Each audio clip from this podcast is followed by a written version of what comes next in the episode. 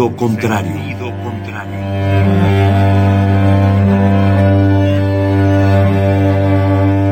El Museo Universitario del Chopo presenta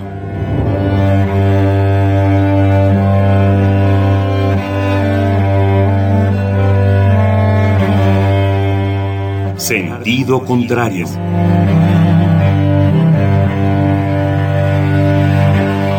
Una emisión de Marcelino Perelló. Producida para Radio UNAM, con la participación de Javier Platas.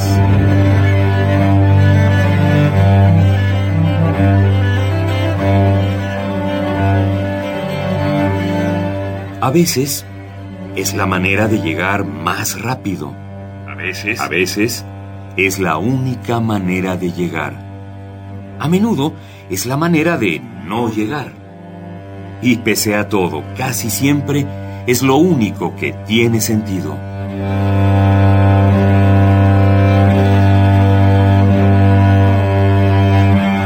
Sentido contrario. Sentido contrario.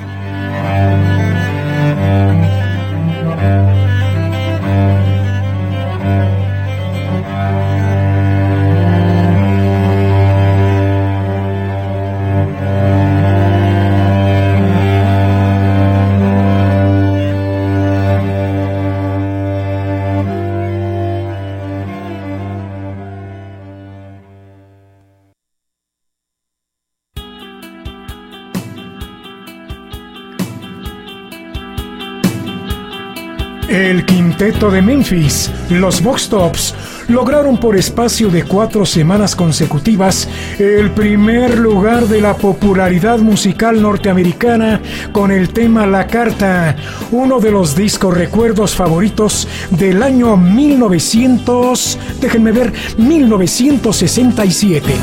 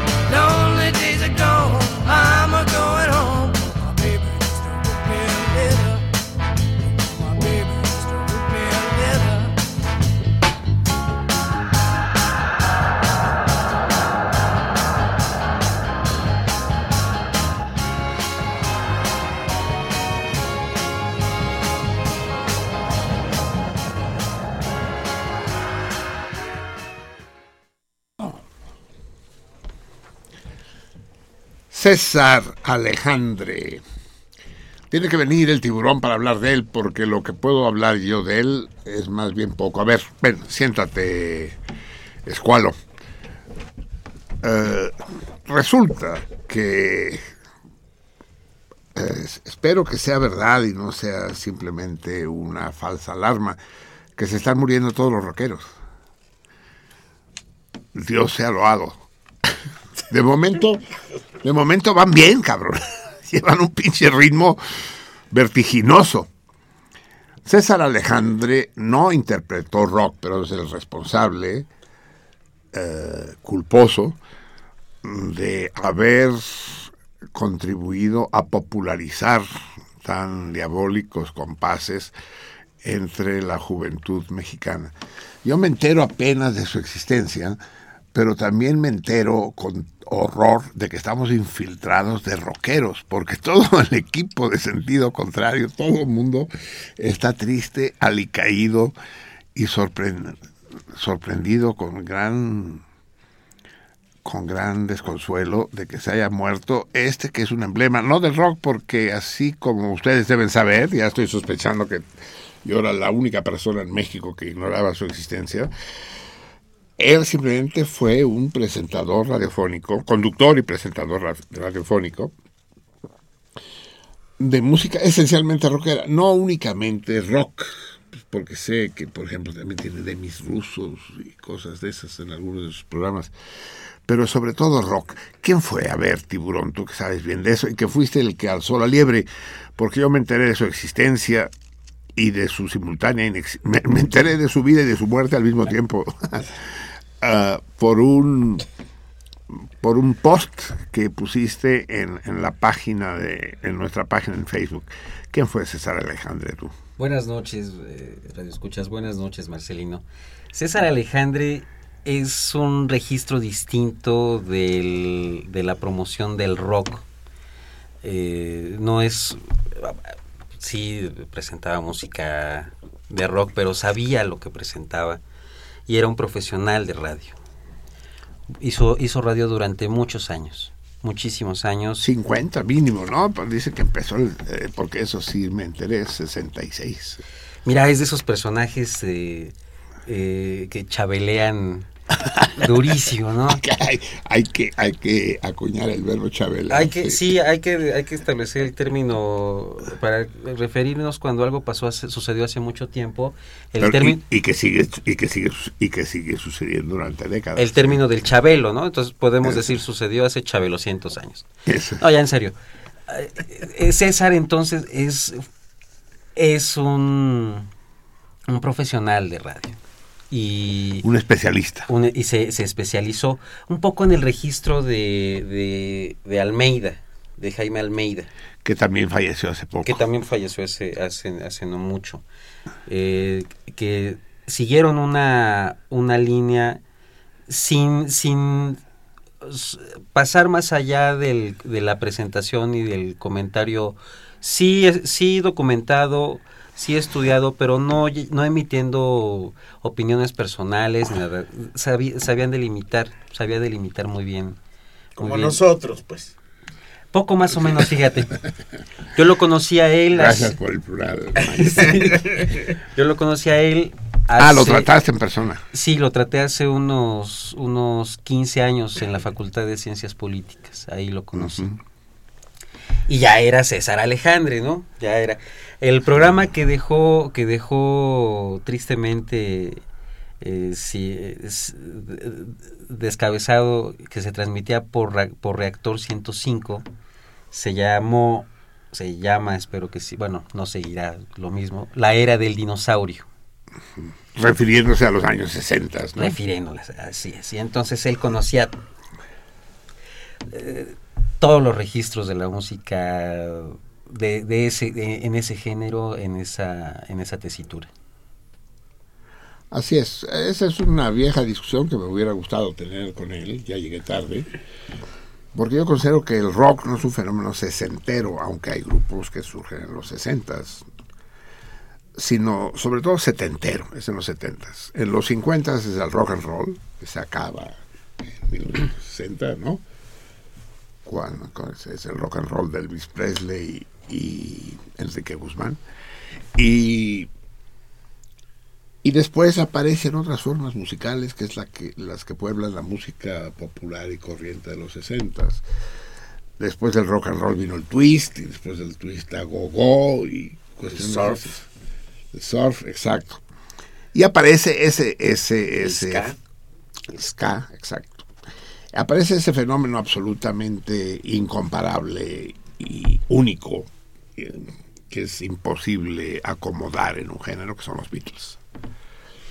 En los 60 claro que escuchábamos a los Beatles y mucho. Yo en particular soy bitlómano. Pero nadie se le hubiera ocurrido jamás decir que eran rockeros. De hecho, el término rockero no existía. El término era rock and roll, pero pues, era como hablar del Charleston, de algo pasado, de algo que se había acabado. sí, ya no. Mambo, Charleston, rock and ¿Cantabas roll. la canción del Chilorio? ¿Cuál es? Chilorio, yeah, yeah, yeah. Es. Pero de repente, bueno, yo cruzo el telón de acero, la cortina de hierro, me voy del otro lado y cuando regreso por primera vez en 71 veo que apareció algo llamado rock. Y veo que está de moda de nuevo Elvis Presley. El- ahora sí que el dinosaurio, ¿no? Retomado más de 10 años después. Y es en- entonces, en los 70 sí, que empieza el, el apogeo, es entonces que se hacen célebres grupos que ya habían nacido antes, como Who, The Who, o, o los propios Rolling Stones. Sa- ¿Sabes, ¿Saben cuánto va a costar una entrada para ir a ver a los simpáticos Rolling Stones en el Foro Sol? Bueno, ya saben que el Foro Sol cuenta con todas las comodidades y es un lugar absolutamente acogedor y distinguido. Pues depende, si, depende de cuál es tu color preferido. Si vas a la zona platino, con 100 mil pesos compras una localidad. 100 mil pesitos. ¿Qué son 100 mil pesitos? A cómo está el dólar, pues son, son 5 mil dólares, cabrón. O sea, nada. En barriles de petróleo, ¿cuánto es más o menos? Sí, exacto. Depende si es, si es Brent del Mar del Norte, te va a salir carísimo. ca- Pero 100 mil pesos cuestan las localidades. Y hay un chingo, miles de 100 mil pesos. Ahora, si eres un pobre menesteroso que no tiene donde caerse muerto, pues con dos mil pesos la haces, hijo. Vas, vas a la gallola de las gallolas, a la zona naranja, y los vas a ver en la tele. Una tele gigante, sí, pero es ahí donde los vas a poder ver. Y escuchar en la tele gigante. Dos mil pesos. Eso, eso cualquiera se lo puede permitir. ¿no? Hasta, hasta, hasta Gerardo Zurrosa puede ir a, a la zona naranja. Es que es, es realmente un insulto. Es decir, ahora que, a- que rendimos culto a la memoria de este personaje, al que admiro porque lo admira gente a la que yo quiero y respeto, que es César Alejandre, no podemos no denunciar eh, eh, la, la, la cloaca auténtica en la que se ha convertido el mundo del espectáculo y del rock en particular. Cobrar 100 mil pesos en un país como México para ir a escuchar a, a- a cuatro rucos eh, eh, alcanforados eh, cantar es un insulto, es, realmente un, un, desplante ofensivo ante la población, pues. O sea, eso en México no pasaba antes. En, mi México esto no sucedía, no sucedía en otras partes del mundo, pero en- por eso los Beatles no vinieron nunca a México. Porque cobraban fortunas que el gobierno de México, con toda razón, consideraba eh, aunque hubiera mexicanos que estuvieran dispuestos a pagarlo, consideraban inmoral que eso tuviera lugar. Por eso estaban prohibidos los casinos en México, porque son inmorales, porque son maneras de robar a la gente. Y el concierto de los Rolling Stones, ah, si ellos quieren que lo paguen, no mames, es que si hay alguien que puede pagar 100 mil pesos por ir a ver a los Rolling Stones, debe ser fusilado, pues debe me adhiero al Partido Verde, compañeros, si admiten todavía inscripciones, por favor, es- ¿cómo se llama el, el mero mero del el niño verde? Jorge, Jorge Emilio Torres, ¿no? Ese es el González chiquito. Torres. Jorge Emilio González Torres. Ah. ¿no? Algo así, doctor González. Ese. Me adhiero, cabrón. Pena de muerte. Si alguien, si alguien puede permitirse ir con los niños a la zona platino pa- pa- para, para- para escuchar los berridos de, de- los guijarros, porque Rolling Stone quiere decir guijarro, eh, debe ser, sí, ejecutado, pues. Total, este es un país al en el que a los que ejecutan luego los canonizan, ¿no? Ya ves que bien le está yendo al, al niño cristero, ¿no? Es inconcebible. Eh, yo estoy seguro que sin quererlo, pues, César Alejandre contribuyó a este a este entusiasmo colectivo que se ha convertido en el caso de los Rolling Stones en una verdadera obsesión enferma, ¿no? Porque el rock es un fenómeno extra musical, ¿no? Va más allá. Lo cual no está mal, porque la ópera también es extra musical. La ópera está en todo lo que acompaña a la ópera, o acompañaba, ahora menos. Pero yo recuerdo que mi mamá me contaba como de joven, mucha gente que no tenía los recursos iban a ver, eh, iban a ver la salida del liceo. Ah. No podían permitirse. El liceo es el Bellas Artes. Bueno, es que allá hay dos grandes teatros. El Teatro de la Música, que es el Palau de la Música, y el, de la Ópera, que es el liceo. Eh, entonces, con los que no podían permitirse entrar al liceo, ni siquiera Gallola, entonces se reunían, están las Ramblas, ¿no? En esta avenida emblemática de Barcelona. Entonces iban y se reunía toda una multitud que tenía que ser contenida por la policía a ver la salida del liceo, a ver los carruajes y la ropa de las señoras que iban al liceo. No la entrada, porque la entrada iban llegando de a poquito, pero salían todos juntos. Entonces era una- un auténtico desfile de la high ¿no? society. Entonces yo pienso que en sentido contrario podríamos organizar una excursión, ir a ver la salida del Foro Sol. no. Pero por supuesto las puertas platino, porque los otros que salgan como quieran. ¿no? Eh, en todo caso, el rock, como la ópera, digo, es un fenómeno extra musical. Y, y que tiene, tiene que ser considerado desde el punto de vista no solamente musical, pues, sino psicológico, sociológico, cultural. Es todo un rollo en torno del rock. En- hay gentes que sospechan que fue introducido, que fue patrocinado como una forma de desmovilización de la juventud en los años 70. El rock y las drogas. ¿no? Eh, ¿Te acuerdas de los programas en los que estuvo César Alejandre? Esto es- Ahorita te los digo. Sí.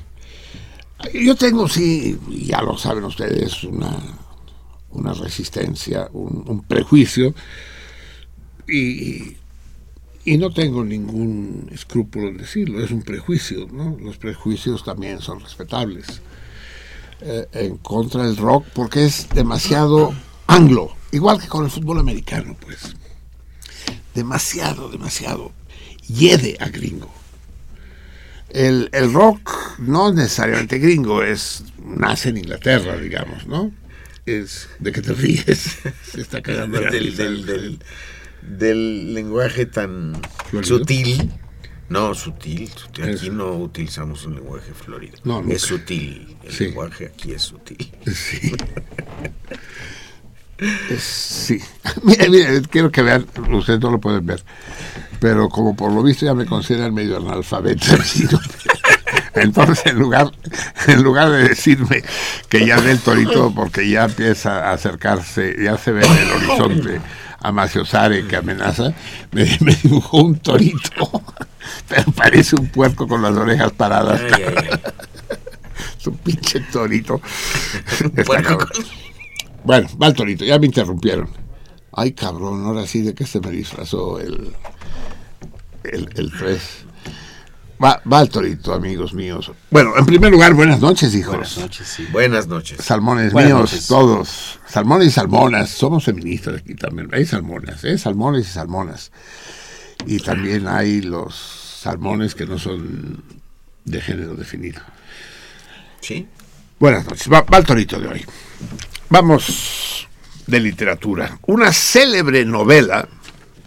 Ustedes saben que hay novelas célebres de las que se sabe el inicio. En fin, se sabe. La gente que sabe lo sabemos. Digamos que, que eh, mucha gente sabe de qué novela se trata. Aquella que dice Muchos años después, frente al pelotón de fusilamiento, el coronel Aureliano Buendía habría de recordar aquella tarde en que su padre lo llevó a conocer el hielo. Algo así, ¿eh? no sé si lo dije textual. Bueno, sé que no lo dije textual, por ahí va. Y- y- y muchos de nosotros sabemos a qué novela nos referimos. Si les di- muchos más sabrán que aquello en algún lugar de la Mancha de cuyo nombre no quiero acordarme vivía un hidalgo señor. Sí. Pues hay una célebre novela que de la que no me acuerdo exactamente cómo empieza, pero la cosa es más o menos así. Dice, la vieja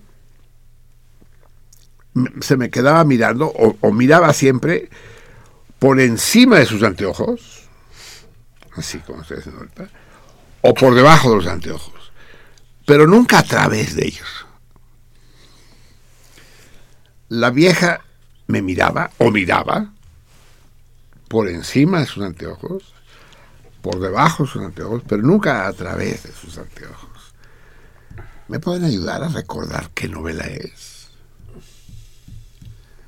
Está en el primer párrafo. Bien, amigos míos, ese es el Torito, el Miura del día de hoy, que tiene como premio, compañero 3. A ver si me. Dibújamelo, porque ya sabes que yo las letras. las letras no se me dan. ¿Qué? Boquería. Boquería. Ah, nada menos. Una, una canasta. No, no es como la canasta especial aquella, pero es una señora canasta para que festejen ustedes cualquier cosa, excepto, o sea, la vamos a entregar después del 14 de febrero, porque lo que sí está prohibido entre los salmones es festejar el 14 de febrero, cabrón. Que, que yo encuentre a- ahorita que vaya yo al hotel en Calzada de Tlalpan el 14 de febrero, si encuentro algún salmón ahí, lo expulso del cardumen, ¿eh? Saben ustedes que no, no se encuentra un pinche cuarto de hotel en toda la pinche ciudad, al menos en Calzada de Tlalpan, ¿no? A lo mejor en el Four Seasons y la chingada, al- alguna suite habrá disponible, pero en Calzada de Tlalpan ninguno, ¿no? Es el extranjero que llega a la Ciudad de México despistado y va por Calzada de Tlalpan y le pregunta al taxista, disculpe, el mar está a una cuadra de aquí, ¿verdad? Porque pasa por enfrente de todos los hoteles y dice, bueno, pues la playa debe estar del otro lado. Sin sospechar que del otro lado lo que está es la Buenos Aires. Eh, sí, el 14 de febrero, por el amor de Dios, ¿no? ni se me acerquen. ahí. El Papa, el, el- Papa de Roma todavía estará aquí el 14 de febrero. ¿Se va, se va a juntar el, el San Sí, se va el 17, ¿no? Llega el 12 y se va el 17. O sea, sí, sí le va a tocar el día de los enamorados. No en el Distrito aquí. Federal, pero sí en México. Sí, yo sé que va del Suchiate al, al, al Bravo, ¿no? Que atraviesa la República de punta a punta. Estoy de una emoción. o sea, no me contengo los nervios de, de la ansiedad con la que espero la llegada del, del Papa Bergoglio. em, Bergoglio. Bergoglio se llama, ¿no? Me mires así, así se llama él, cabrón. Los pinches argentinos no vigilan los apellidos. ¿Qué quiere decir pito de aceite? o una cosa así semejante. ¿no? Ah, no, el 14, eh, la canasta que va a ser el premio para ese torito, pues no debe ser utilizada el 14 de febrero. Si es que ustedes quieren tener un día del amor, es que es una... En, Facebook ya salió Marcelino, porque en Facebook habla con acento, aunque es texto escrito. Marcelino dice, como ya viene el día de la amistad, hemos recopilado para ti algunos de tus amigos. ¿Ya le, ya le salió esto a ustedes? Ah, el, el video, dices. Son fotos fijas. Por eso, pero dice, él le llaman el video. Tu video del Día de la Amistad. No, no, no es ¿No? video, no, no. No, es tu, tu, tu colección, tu... No, entonces a mí, a mí me salió un, un disque video que son fotografías. Eso, igual. Así sí. le llaman. Eso, Pues, sí, igual, sí, sí, fotografías que toman ahí y uno se emociona. Pero lo que más me llamó la atención eh, es que ya no le llaman del amor y la amistad, porque ya vieron que eso vende poco. De la pura amistad, dicen. Día de la amistad. O al menos en Facebook. Porque si no ya sería la poligamia, ¿no? No, de la amistad. O sea, son tus, son tus amigos los que aparecen ahí. Y, y como, y como buenos amigos, pues hay que comprar, regalar y dejarse regalar el 14 de febrero. No vayan a caer en esa pinche trampa. Hablando de gringadas, la gringada del rock, la gringada del Super Bowl, la gringada de San Valentín, es decir, por el amor de Dios. ¿no? Ol- Olviden las reservaciones, amigo. Sí. sí, se aceptan. ¿Por qué? Oye, tres, ¿por qué no damos como reservación? Tres. Tres. Los únicos salmones que no escuchan el programa son los productores que están, que están del otro lado de la jaula de cristal. Dice, di- dice la audiencia que si el lugar de la pinche canasta esa de la boquería que acostumbra a ser chafa y hay salchichas food y tequila sausa blanco y cosas de esas, que si no les podemos regalar dos pases de la sección naranja para ir a ver a los Rolling Stones. ¿Están agotados? no sé qué. Hizo un gesto con la mano. Ya compró todos, dice que ya compró todos y que los ven, los está revendiendo. Sí. No, queda, queda la canasta, no se arrepentirán de ganar esta canasta, pero acuérdense, para eso me tienen que llamar al, al 55 36 89 89, 55 36 89 89, o fuera del Valle de Anáhuac al 01800 50 52 688. 01800 50 52 688. O bien escriban a, a Twitter, ya saben bien que ese cabrón es el saludo a la bandera, no es al himno. No hay que confundirse. Si no hay bandera, no se saluda. Al himno, firmes, te paras. Te me paras. Eso, ahí está. Te- sí, el- el- ese fue célebre, fue Miguel Ángel Merodio. Al menos eso cuentan. Miguel Ángel Merodio, la Academia Hispano-Mexicana, el maestro Santa Laura dijo, Merodio, se me para y se me sale. Y Merodio le respondió, a mí también. maestro". sí. Va, sí, cuenta, al menos esa es la leyenda que hizo célebre a Merodio. Eh, El caso es que escriban a Twitter, a La Salmoniza, sus comentarios y las respuestas al torito como mensaje directo, privado. Y a Facebook escriban también a La Salmoniza, solo que sin guion. En Twitter es La guion Salmoniza. En Facebook es sin guion. Escriban y los mensajes públicos públicos y los mensajes privados con la respuesta al torito privados. Macio Sarín, adelante.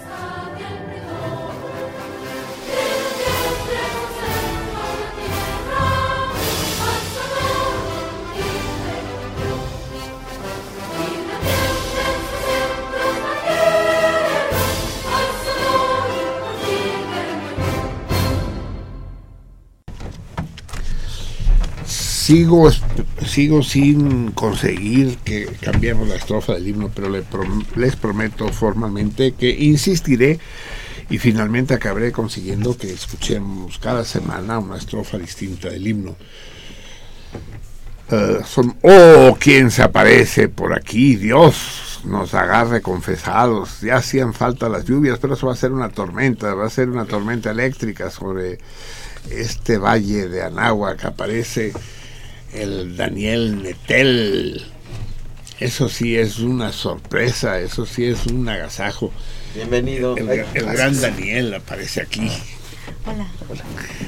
se ilumina el estudio con, con la presencia de un poco ingrato si ha sido Daniel siéntate acá a qué eh, digo espero escuches el tono resentido de mi pregunta a qué se debe la irónico también la alegría de tu presencia Pues ya extrañaba un poco el equipo. Sí, después de 10 años, dice, empecé a extraer un poco. Ustedes recuerdan bien a Daniel Netel, uno de los pilares de este programa durante tantos años. Gracias. Y abogado, ilustre, cualquier problema que tengan, no duden en recomendárselo a su enemigo.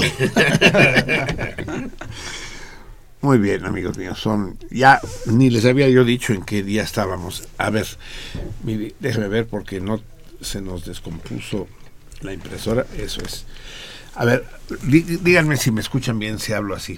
¿Quiere que se lo agrande? Sí, ¿no? ¿Qué pasó? Aquí en público, ya de plano, así, sin ningún... El día que se acaba de acabar fue el 20 lluvioso Serpet, navaja podadora. Es que ya le dije, tres, no pongas las traducciones a la Wikipedia, porque son gachupinas, hombre. Navaja podadora. Nunca en México ha existido ninguna hierba que se le llame navaja podadora. No, ya saben ustedes que los múltiplos de 10 no son hierbas, sino instrumentos agrícolas. Y la serpet, por lo visto, es un instrumento agrícola, pero que tampoco se llama en México navaja podadora. No será la hoz, la guadaña, alguna cosa así. Lo puse en francés. Sí, sí, serpet, ya lo vi, serpet. Eh, pero tendríamos que saber cómo se le llama a México. Ah, ah, no, no, ya vi cómo es, sí. A ver, Es como una voz. usted, no, no es una voz para nada. No, no, no, no, no, no, no, te equivocas de pe a pa. Se nota que eres, que, que eres hombre de ciudad. No, nosotros los hombres de campo lo conocemos bien. Es un cuchillo, pero no, la hoz es curva. Este es un cuchillo recto y tiene curva solo la punta. Moruna. ¿Moruna se llama? Así le dicen en algunos lugares. que sirve para, para podar, no para cegar.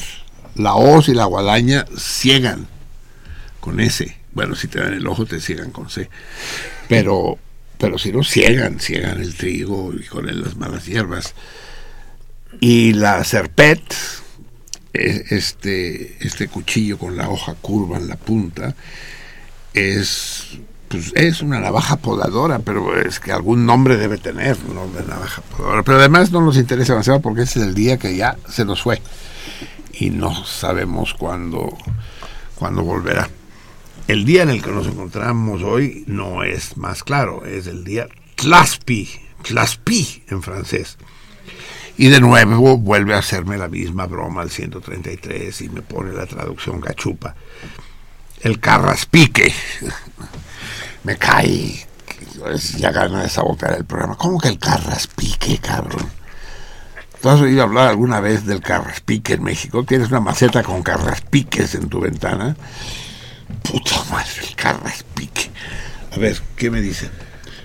Ah, yo creí que me iba a decir que era la navaja podadora. Pues no sé, yo les digo lo que dice aquí de Tlaspi. A lo mejor vamos a pedir auxilio. Ya ven que mi equipo de producción eh, adolece de más de, un- de una carencia. Así que ayuden, por favor. incorpórense activamente al programa y resuelvan estos problemas en su casa y díganoslo. ¿Cómo se llama una serpet en México, la navaja podadora, y qué es una tlaspí? Es una planta anual, es que me da todos los detalles científicos. en eso sí, el 133 es Puntual. planta anual que alcanza un tamaño de hasta 70 centímetros de altura, ramificada arriba, glabra, la glabra, esa es muy importante, raramente muy poco peluda, como comestible, dice. ¿Cómo como comestible? Así me escribió. ¿Como comestible? ¿Qué quiere decir 133? Como comestible. O sea, no, no así que sea comestible, pero me cae. Qué lástima que no lo pueden ver porque eso dice como comestible. ¿No? Mire, como comestible. Tiene gusto algo amargo, dice. Usualmente se paraboliza. Ah, no. Se Parboliza. parboliza. no mames. Es como aquel güey que dice. Dice. Ah, chingados, cabrón. Tengo invitados a cenar. Vienen. Vienen Damián y su esposa a cenar. No sé qué hacer de cenar, cabrón. Algo especial así, ¿no se te ocurre? Dice, no sé, ¿por qué? ¿Por qué no les haces unos macarrones a la cajeta? ¿Macarrones a la cajeta? ¿Cómo es?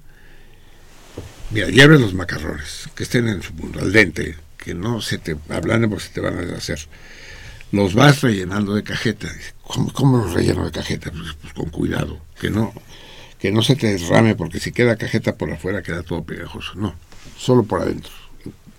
Que quede bien rellenito de cajeta. Puedes comprarte una de esas manchas para pasteles con la punta delgadita, vas rellenando, que quede bien lleno a lo largo del macarrón, como de 30 centímetros.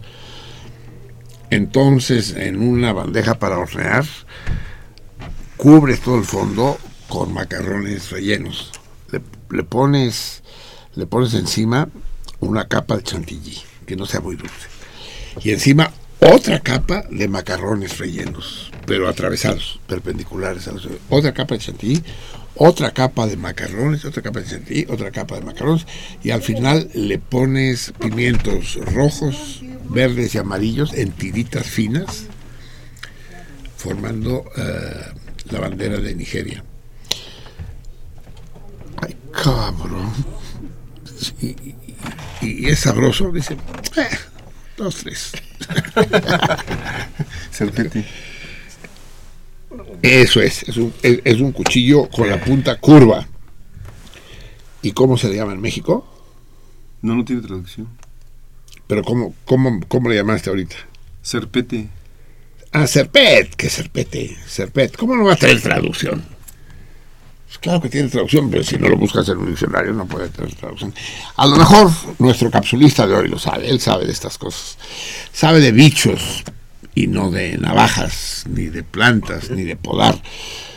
Pero después de que el mes pasado nos dejó plantados, tenemos la inmensa alegría, y lo digo sin ningún asomo de ironía, eh, se me quedan cortas las palabras, el, el goce desbordante de recibir en estos micrófonos que son suyos al, al insectívoro más célebre de todo México, al gran Roberto Rojo, al que algún día tendremos que tener cara a cara para que nos platique de sus animalejos en persona.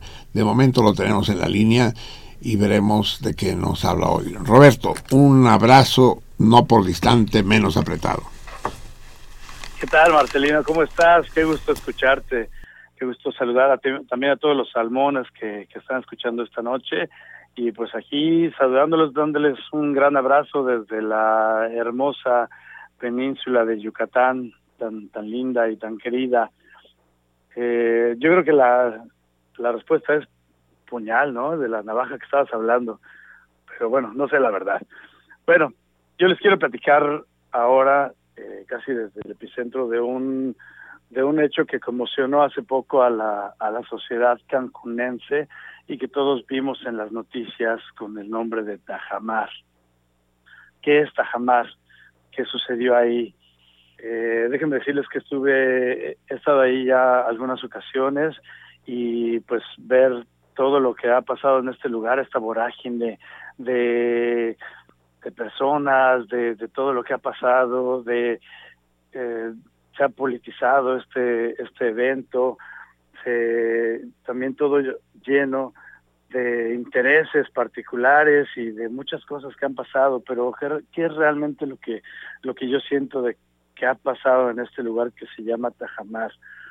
Eh, déjenme comentarles que bueno, pues este estos predios ya habían sido vendidos, como todos vimos en, las noticias desde hace ya muchos años. La gente, bueno, y no se movieron para nada estos predios.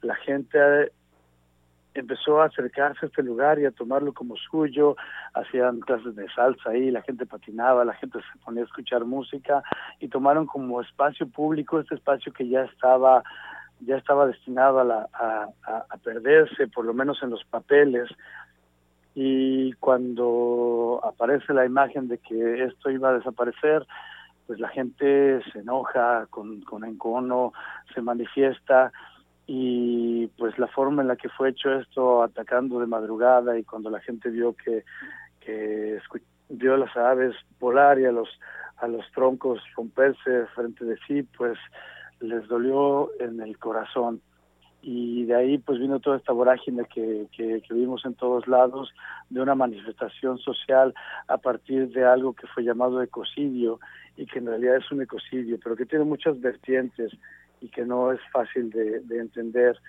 De entrada, las personas que, que perpetran este tipo de acciones es la manera en la que lo han venido haciendo durante décadas en la zona. Cancún está ha crecido y se ha desarrollado ecocidio tras ecocidio, solamente que la gente antes no lo veía mal. Era era normal devastar la selva, tirar los, los mangles en pro del, del progreso pero ahora la sociedad lo sintió en su en su corazón y pues se unió para manifestarse contra contra esta agresión para las personas que, que, que lo hacen pues debió, o que lo han hecho siempre pues debió haber sido raro que ahora la gente pues dijera alto esto está mal hecho si para ellos siempre ha sido la forma en la que lo, lo habían venido haciendo. Eh, fue muy triste estar ahí en este lugar, ver un par de chachalacas escondiéndose entre los escombros, ardillas eh, que se veían flacas, los cocodrilos por ahí perdidos, aves buscando su nido, pero déjenme decirles que esto es apenas una mínima fracción de lo que está sucediendo en todos o en muchos lugares de nuestro país, en donde la gente no hace ni dice nada. En el mismo volcán Iztaccíhuatl hay una mafia de talamontes que agreden a los turistas para que nadie se dé cuenta de, cómo se están pelando nuestros bosques cerca de la Ciudad de México. En Chiapas estamos devastando la selva, en las marismas nacionales, en, todos lados están, están habiendo grandes ecocidios. Ahora lo que me queda a partir de el hecho Tajamar es que la gente ha cambiado, que la gente ahora ya le duele y llora por un cocodrilo, por una serpiente, por una por una garza y, y ahora Tajamar para mí es un parteaguas que no sabemos cómo vaya a terminar. Ahorita se logró una suspensión definitiva, pero no quiere decir la cancelación del proyecto. Pero más allá de Tajamar vienen más cosas, viene más devastación de la zona de Mangles, cosas que igualmente ya habían sido vendidas desde hace muchos años y que ahora está saliendo toda la mierda de de todas esas transacciones por debajo del agua que se han venido sucediendo a lo largo de los años. Vienen muchas cosas más, pero para mí lo importante de este efecto de Tajamar es que ya la sociedad ya está alerta, está al pendiente de grandes eh, oprobios contra la nación y contra el mundo mismo, que es algo como un ecocidio. Creo que ya es tiempo y de ahora en adelante cualquier cosa que quieran hacer los, los desarrolladores, los políticos, los grandes empresarios, pues ya no se le van a ver tan fácil, ya no van a poder actuar de manera tan impune devastando la naturaleza, porque me parece que de ahora en adelante habrá una sociedad más organizada, más eh, atenta a, toda esta destrucción y que debemos evitar que se acabe con la naturaleza, puesto que somos parte de ella, no somos ajenos y si echamos a perder nuestra casa simplemente no tenemos otro lugar a donde ir. Pues esto es lo que les quería contar, mi querido Marcelino, mis queridos salmones, y pues los saludo con una cerveza brindando desde un lugar en la península de Yucatán. Les mando un fuerte abrazo y pues nos escuchamos pronto. Buenas noches.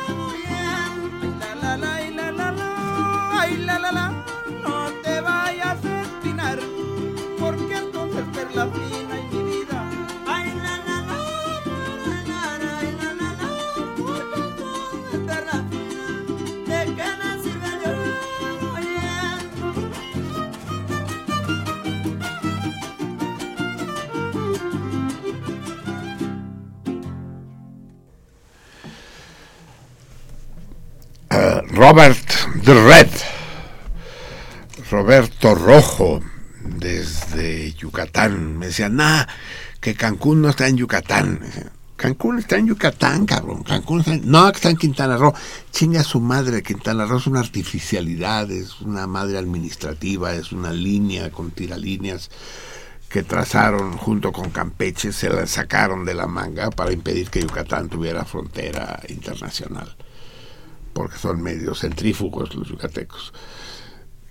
Pero la península de Yucatán es la península de Yucatán y, y- y la costa del Caribe mexicano está en la península de Yucatán, pues sí. Ahí está Tulum y ahí está Chetumal y ahí está Playa del Carmen y Las Mujeres y Cozumel y Puerto Morelos. Y Tulum, Tulum. Tulum. La única pirámide en el mar. Tengo unas ganas de... Voy a ir a conocerla, ¿saben? Me voy a ¿No la conoces? No, cabrón. La última vez que la vi estaba tierra adentro, pero se ha ido desplazando. Creo, creo que va a empezar a navegar de un momento a otro. Y tengo que llegar antes. Está no, planeado, no, no, esos mayas. no, no, no, no, no, nunca he estado en Tulum y, y realmente estoy emocionado. Va a venir eh, mi hija y su y su clan en verano y vamos a ir. Son a europeos. Y les dices, no, es que hay lugares preciosos en México y que te que tengo y vaya. Caribe. Riviera Maya. Pero Riviera Maya. Riviera Maya. Pero ahí está el problema, y es lo que nos dice Roberto Rojo. ¿Le están dando en la madre? Sí, le están dando en la madre. No solo en Tajamar, sino se dice que el turismo es la industria sin chimeneas, ¿no? Pero es la más contaminante de todas, porque contamina las almas de la gente. Los pobladores de las ciudades y de los lugares turísticos se convierten en una especie de vampiros, de sanguijuelas, que viven a costa del turista. O sea, no sé si, la, pues, claro, por supuesto han estado en lugares turísticos ustedes, en, en México y en el extranjero. No hay nada más desagradable que la población de los lugares. No hay nada más antipático que los venecianos, por ejemplo. Es decir, van detrás de ti. La góndola, signori, la góndola. La migliore góndola del mundo. Y dices, no, pero, pero está uno, te, te- te asaltan, te acosan. te- Por cierto, a propósito de la visita del, pa- del Papa Bergoglio, dice que hay un, un mexicano emocionado que va a recibir la bendición papal. Está en la plaza de San Pedro, emocionado así con su rosario en la mano, sudoroso, temblando un poco, y se acerca a un italiano y le dice, allora, lo, lo- lo voy a contar, lo voy, lo voy a contar en macarrónico, ¿saben ustedes? El, ma- el macarrónico eh, ha, ido desapareciendo, pero es el español que parece italiano, que suena italiano, y se usaba mucho antes. El itañol. En fin, ese suena desinfectante, pero sí, siempre se le llamó macarrónico desde el siglo XIX, ¿no? Entonces lo voy a contar en macarrónico. Dice, allora signore, eh, vuoi una putana, una bella putana, una bellissima putana, 20.000 lire, ma bellissima. Se lo queda viendo hacia el mexicano, dice, no, y sigue mirando hacia el balcón del palacio. Ah, me, chissà un- un- una dama di società, dell'alta società romana, una dama molto discreta, finissima, bellissima, también bellissima, e, e molto amabile, molto amabile, 50.000 lire. No! Ah, bene. Allora, un'attrice, un'attrice di cinema italiana, Cinecittà, sai, come, come Sofia Loren, come Claudia Cardinale. Ti, ti, ti, ti gusta l'idea? Ti, ti... 500.000 lire. ¡No! Y en ese momento aparece el Papa en el balcón y el mexicano así se queda y dice, ¡El Papa! Y le dice el italiano, ma il Papa è un tanto difficile, ma certo cardinale...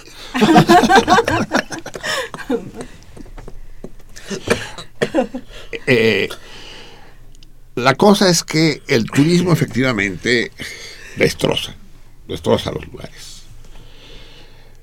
Cancún, Cancún es como Nesa con playa. Cancún no existía hace 40 años. Es artificial, de a madre, más artificial que Brasilia. Eh, y más feo que Acapulco, que ya es decir, cabrón.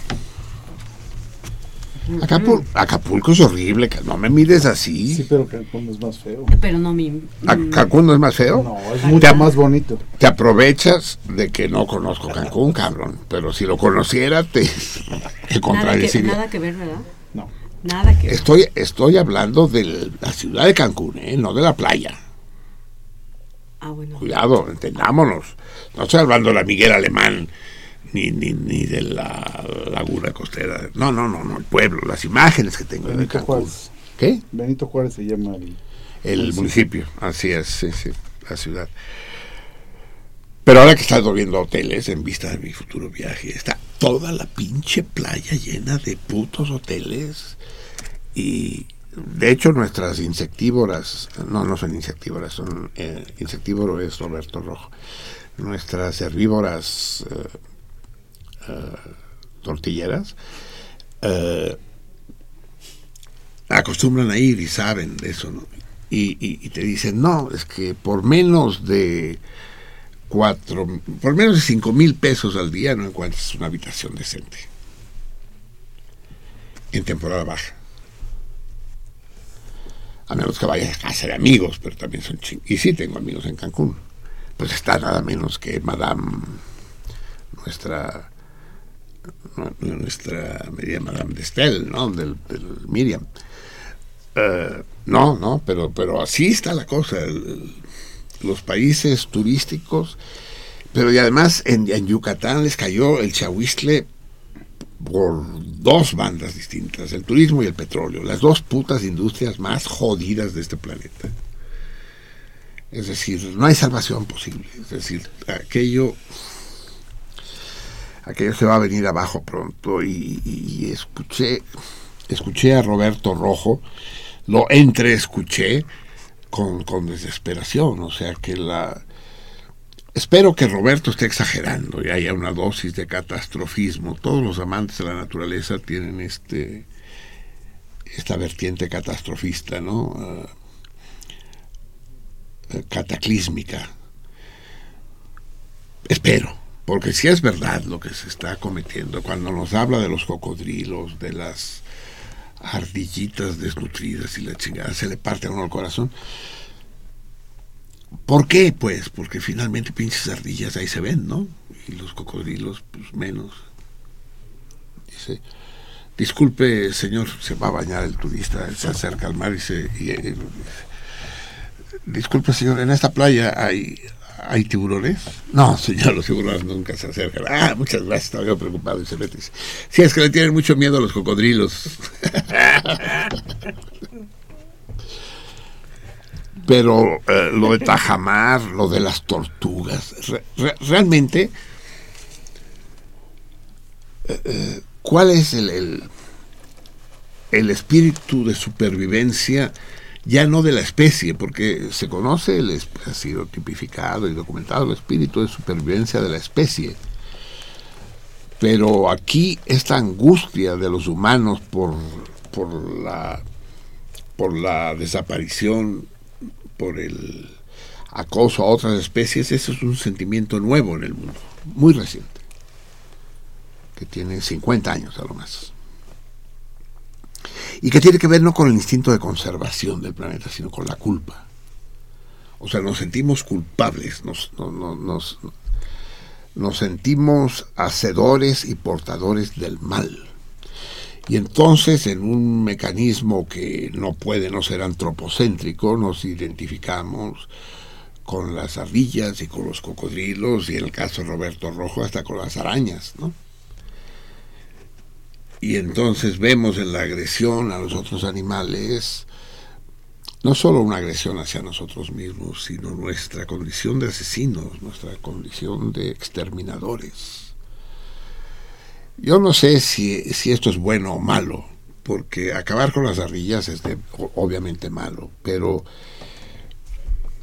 pero terminar con nuestro goce de la vida y convertirnos en unos seres culpígenos, hay una secta en Estados Unidos, a lo mejor Daniel la conoce, esos que, que no que no matan moscas, que no pisan hormigas, que van caminando por la calle con cuidado de no pisar hormigas. ¿Cómo se llaman, eh? No sé, algu- algunos budistas hacen eso. Sí, entonces deben tener alguna relación. Yo sé, yo sé de una secta religiosa gringa que lo hace. Tampoco se trata de eso, porque vamos a acabar todos veganos, pues. Ya no se trata solo de no comer carne de pollo porque pobre pollito, sino de no comer huevo porque iba a ser un pollo. Y, y, y- y por ese camino vamos a acabar queriendo a las lechugas también, cabrón. No. Ay, había un restaurante aquí en la del Valle donde te servían las lechugas vivas y me cae que te daba que te daba angustia comértelas. Te las traían en una maceta, ¿no? ¿Lo conocieron? Estaban en... No. sí, en, en Concepción Beistegui, esquina esquina San Francisco, creo. ¿Nunca lo vieron? Se llamaba el no sé qué. No sé qué. Y sí, y tenían ahí su colección de lechugas de distintos tipos. Y decías, esa. No, ¿cómo? Y te las traían a la mesa y te traían tus aderezos. Y ñaca, ñaca, ñaca, ñaca. Y tú decías, eh, eh, te tratabas de convencer, no, es como cortarse el pelo, le van a volver a crecer, le van a volver a crecer. Pero no quedabas muy convencido, te- te- temías que no iban a tener paciencia para dejarla crecer, sino que iban a sustituirla inmediatamente, otra con las hojas bien crecidas. En todo caso, de la, de la narración dramática, en el sentido pleno de la palabra de, de Roberto, queda claro que si el turismo es destructivo, lo es gracias al capital. El problema es el capital, es decir, el dinero. Mientras el mundo esté en manos de aquellos para los cuales el valor supremo es la ganancia, estamos perdidos. Se chingaron las ardillitas, los cocodrilos, las ballenas y nosotros. Nos chingamos. Tan sencillo como eso, pues. Aquellos que dicen, no, es que hay que terminar con la pobreza. No mamen, con lo que hay que terminar es con la riqueza. Cuando se acaben los ricos, se acabarán los pobres. El revolucionario no lucha contra la pobreza, lucha por la libertad. El hombre libre se va a rascar sus propias pulgas y va a sobrevivir si no hay nadie que lo esté chingando, que lo esté saqueando, que es lo que sucede actu- ac- actualmente. Si no hay nadie que viva de su trabajo, ese es todo el pedo, pues. Y son esos los que viven del trabajo ajeno, los que destrozan Tajamar y destrozan las playas del Pacífico. Y, cuando no son playas, son bosques. No solo se acaban el planeta, se acaban el alma de los hombres. Entonces no nos hagamos pendejos, ningún reformismo.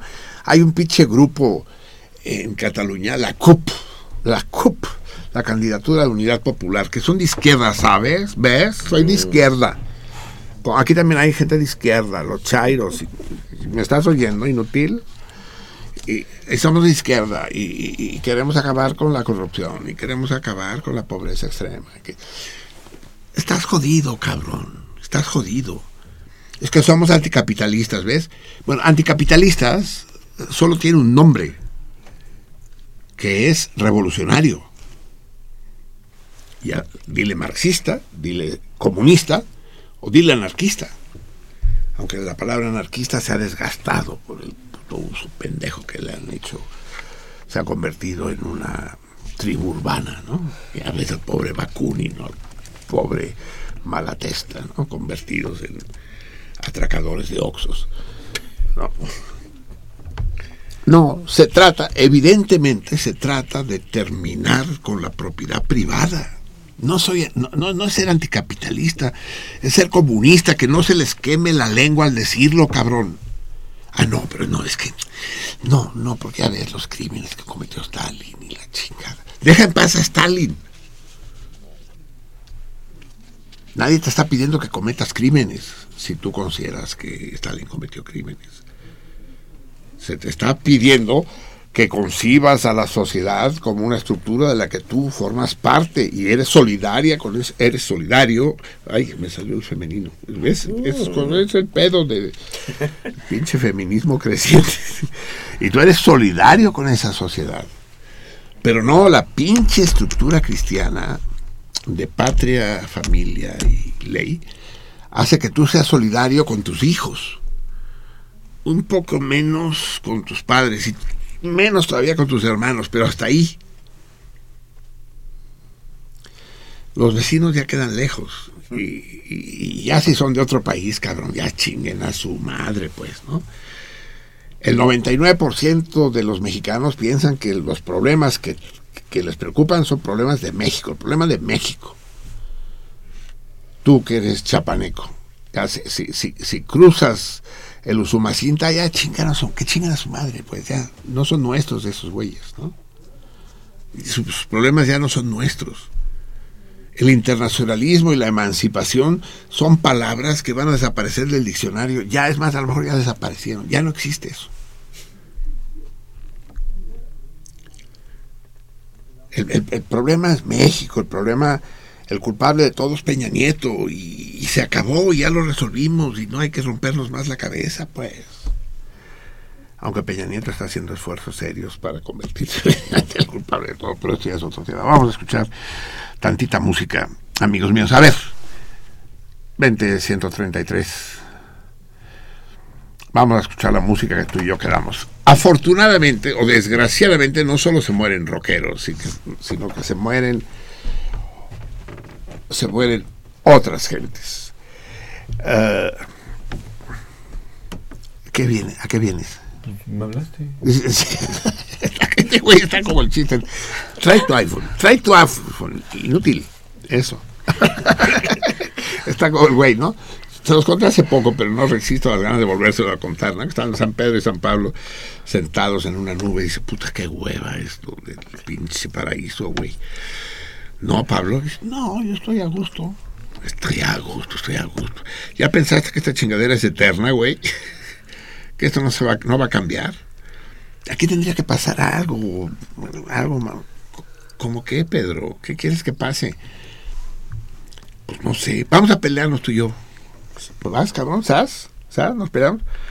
Pero ¿por qué nos vamos a pelear? Este, este cuento, este chiste me lo contaba mi tía Pilar cuando yo tenía 12 años, estaba internado en el hospital, y, y yo se lo pedía una y otra vez, no sé cuántas veces me contó el mismo chiste. No, no, no, tía, otro no, ese, ese, el de San Pedro y San Pablo. Dice, ¿por qué nos vamos a pelear, Pedro? Porque sí, hombre, para ponerle picante a la cosa. No, yo no veo por qué nos vamos. No tenemos ningún motivo. Y pues le construimos el motivo.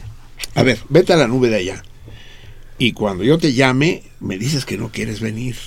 Y ya empezamos a discutir. Vas a ver que es divertido. Vete, vete. Me voy yo para allá, Pedro. Sí, vete para allá. Vete, ándale. Bueno, no entiendo. Vete, hombre. Ya se va. Dice, ya, Pedro, ya estoy aquí. Bien. Pablo, ven inmediatamente.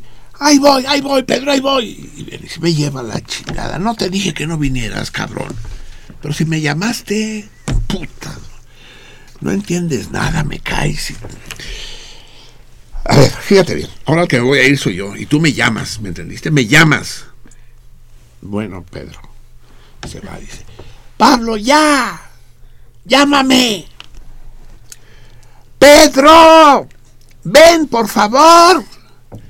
No quiero. Bueno, espérate, ya voy yo.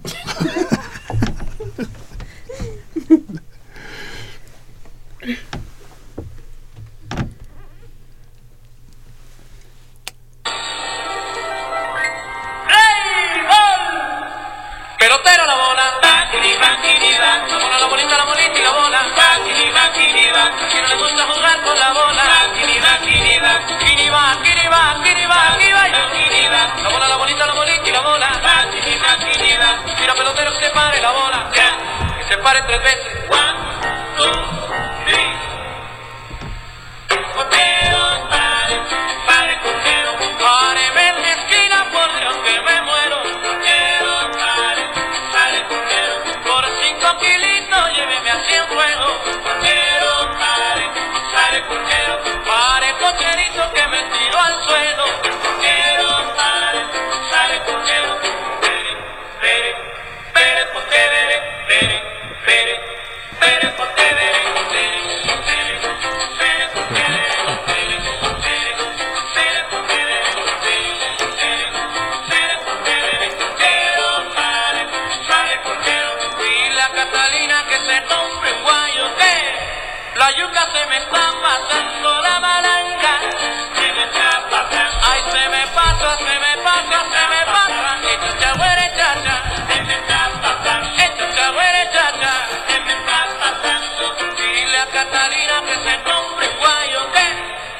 pelotero la bola. Castillo Malve, yo voy a coronar. La monta en la guagua, la tira para el monte, la sube a la loma. Yo compro zapatos, pero yo compro barato. Castillo Malve, Castillo Malve.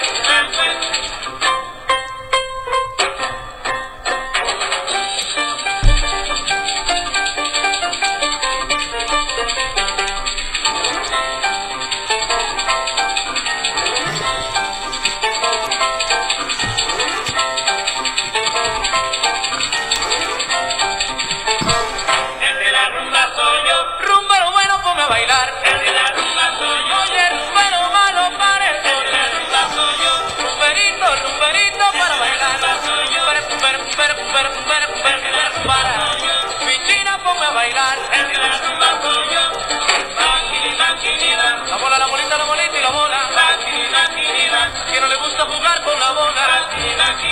Al bobo le gusta jugar la primera. Chamaco juega la tercera. Manolo juega de catcher. El lobo juega de pitcher. Pilo pelotero que se pare la bola. Que se pare tres veces. Suspendido por lluvia. Thank you. No voy melón. Se quedó solo Lobo. Porque fue anteayer que falleció Melón. ¿Cómo se llamaba Melón? Luis Ángel Silva. Luis Ángel Silva. ¿De dónde era, Javier? Tengo entendido que de aquí.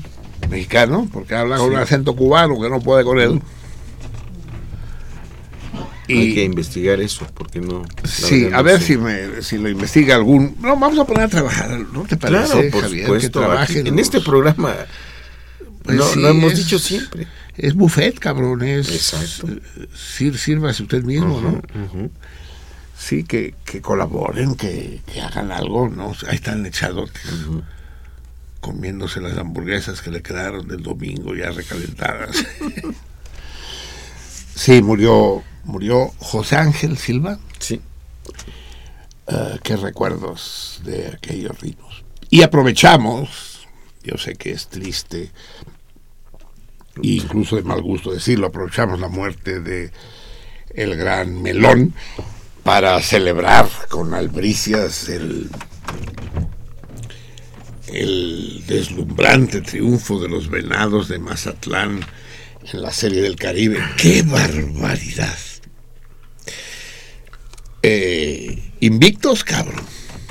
Ganaron todos los juegos, ¿no? Acabaron en la final ganándole a los Tigres de Aragua por una sola carrera, con un jonrón en la novena entrada. Los dejaron sembrados en el terreno, ¿cómo se dice? Formidable. Lo único que lamento de esta extraordinaria victoria es saber quién carajo soporta ahora a César Berlanga, cabrón. Sí, ya de por sí. No habrá, no va a pasar por esa puerta el cabrón cuando vuelva a visitarnos. Sí, porque ya, vi sus comentarios, ¿no? Él le echa porras no a México, sino a Mazatlán. Así son los sinaloenses, los conozco bien a los cabrones, sí. Eh, su, su patria termina en Tepic. Y, pero de todos modos, nosotros que sí somos internacionalistas, celebramos y gozamos de la victoria del equipo mexicano. Brillantísimo, brillantísimo. Y además jugando un béisbol de primera categoría. Lo realmente miserable de toda esta historia, lo realmente odioso, es que la Serie del Caribe queda absolutamente a la sombra de esa mamada gigantesca que es el Super Bowl. Y yo sé que entre nosotros hay muchos aficionados al fútbol americano, pero lo siento mucho, es decir, al que, está enfermo no le vamos a negar su enfermedad a menos que sea mortal y el, y el que le guste el fútbol americano desgraciadamente no es mortal. Eh, eh, es una madre más hechiza, gringa, impuesta, comercial, eh, absolutamente detestable. Y miren que el juego es bonito, ¿eh? Que conste. No es el juego el que está mal, el juego es padre. Pero la manera en que se visten ahí de caballeros medievales con cascos inútiles que lo único que sirve es para lastimar, dices que si no usaran casco se lastimarían. No, no, pues sí, si, si unos usaran casco y otros no, sí. Pero si nadie lleva casco, pues no se lastiman o se lastiman menos. Pues ahí está el rugby, hombre, que se, se- se ponen unas guamisas y nadie llora y nadie tiene que ponerse ni espinilleras ni Hombreras. ni, ni shoulders que le decíamos. No, no, los deportes de hombres no necesitan vestirse como maniquíes. ¿Han visto el fútbol americano de mujeres peor que, que van con las tetas de fuera? ¿No han visto? Que llevan sus shoulders y sus casos, pero las tetas de fuera. Dices, puta madre, pues, ¿de qué se trata, hijas de la chica? Exacto. ¿Se trata de defenderse o de.? Es, es ridículo, es ridículo. Y, y el himno nacional. Yo en mi vida había visto yo que en un juego entre dos equipos del mismo país se cantara el himno nacional. Es que estos hijos de la chingada de los vecinos del piso de arriba están mal, cabrón, están mal de la cabeza. Imagínense un un, un- un Pumas América en el que, en que venga también más mexicanos al grito. No, cabrón, no. O sea, ni uno ni otro son mexicanos, pero aunque lo fuéramos, cabrón, no. El himno es el representante de la patria frente a otras patrias, pues. Ah, no, ellos tienen que tocar o su puto himno nacional de las barras y las estrellas, o su God Bless America, porque son patriotas hasta cuando no hay que serlo. Es decir, ¿qué puto país, imagínense, qué puto país es ese, ese del fútbol americano que tanto les gusta a tantos de ustedes, en que en los putos billetes de banco dice, eh, Dios te bendiga. No, ¿qué dice? No. en In God we trust. En, en- en God they trust. We. They, sí, we, tú, you. I love you. Sí, sí, sí. Eh, imagínense, que, y después dice que, que, los que los eh, iraníes son fundamentalistas. Ay, sí, no mames. ¿No? El burro hablando de orejas. Fundamentalistas ellos y su pinche juego. Es el puro, puro show. Dicen que el show del medio tiempo, todo es un show. El del medio tiempo, el del primer cuarto, el del segundo cuarto, todo es un show. Y está todo organizado para que haya tiempos fuera y la chingada para poder poner comerciales, que son todos los mismos putos comerciales. Ya lo he comentado aquí, pero no me cansé. Es más, los voy a estar chingando todo el puto año hasta el próximo Super Bowl con esta chingadera. Porque es infecta. Y más me emputo, y ahora sí me emputé en serio, cuando pienso en la serie del Caribe, cabrón. Los que veíamos la serie del Caribe teníamos que escondernos un poco del ponerlo bajito, no vayan a oír los vecinos que estábamos oyendo la serie del Caribe, cabrón, ¿no? Ah, bueno. No, sí, está cabrón. El béisbol es el deporte nacional de este pinche país. Me he cansado de decirlo. En primer lugar el béis, en segundo lugar el básquet. Y en ter- en tercer lugar el que tú conoces. Eh, sí, pero Televisa se ha encargado de hacer el fútbol. Es un eucalipto. Ya ven que los eucaliptos devoran, no dejan crecer nada a su alrededor, ¿no? No sé qué puto regente de la ciudad decidió que había que traer eucaliptos y acabó con la flora de la Ciudad de México. Pues el fútbol, el béisbol, el fútbol soccer en, en México, fútbol soccer, mis huevos, fútbol. A ver, ¿por qué le dicen fútbol americano si, si los pies no intervienen? ¿Cuál fútbol? ¿Cuál fútbol? A ver. Aparte de gringo, ser gringo ya es jodido, pero ser gringo y además idiota es doblemente jodido. Yo sé que es un poco pleonasmo. Pinches gringos idiotas. Fútbol. Me lo escribí y me contesta un güey. No, señor Perello, es usted un ignorante. Se llama fútbol porque las yardas tienen tres pies. ah, qué, qué chingón. Entonces le hubieran llamado yarda, no pie, cabrón, ¿no? Dice, no, las yardas son las de las cervezas que nos tomamos cuando vemos el... y no y otro la aclara, dice, no, no, no, no, no es eso, dice. Se llama fútbol porque el balón, el ovoide, mide exactamente un pie de la rubia. Ah, ahora sí ya me lo aclaraste, por eso se llama fútbol, claro, porque el balón mide un pie. Es decir, échale, di mamadas, dilas. Total, las mamadas eh, no rebotan, ¿no?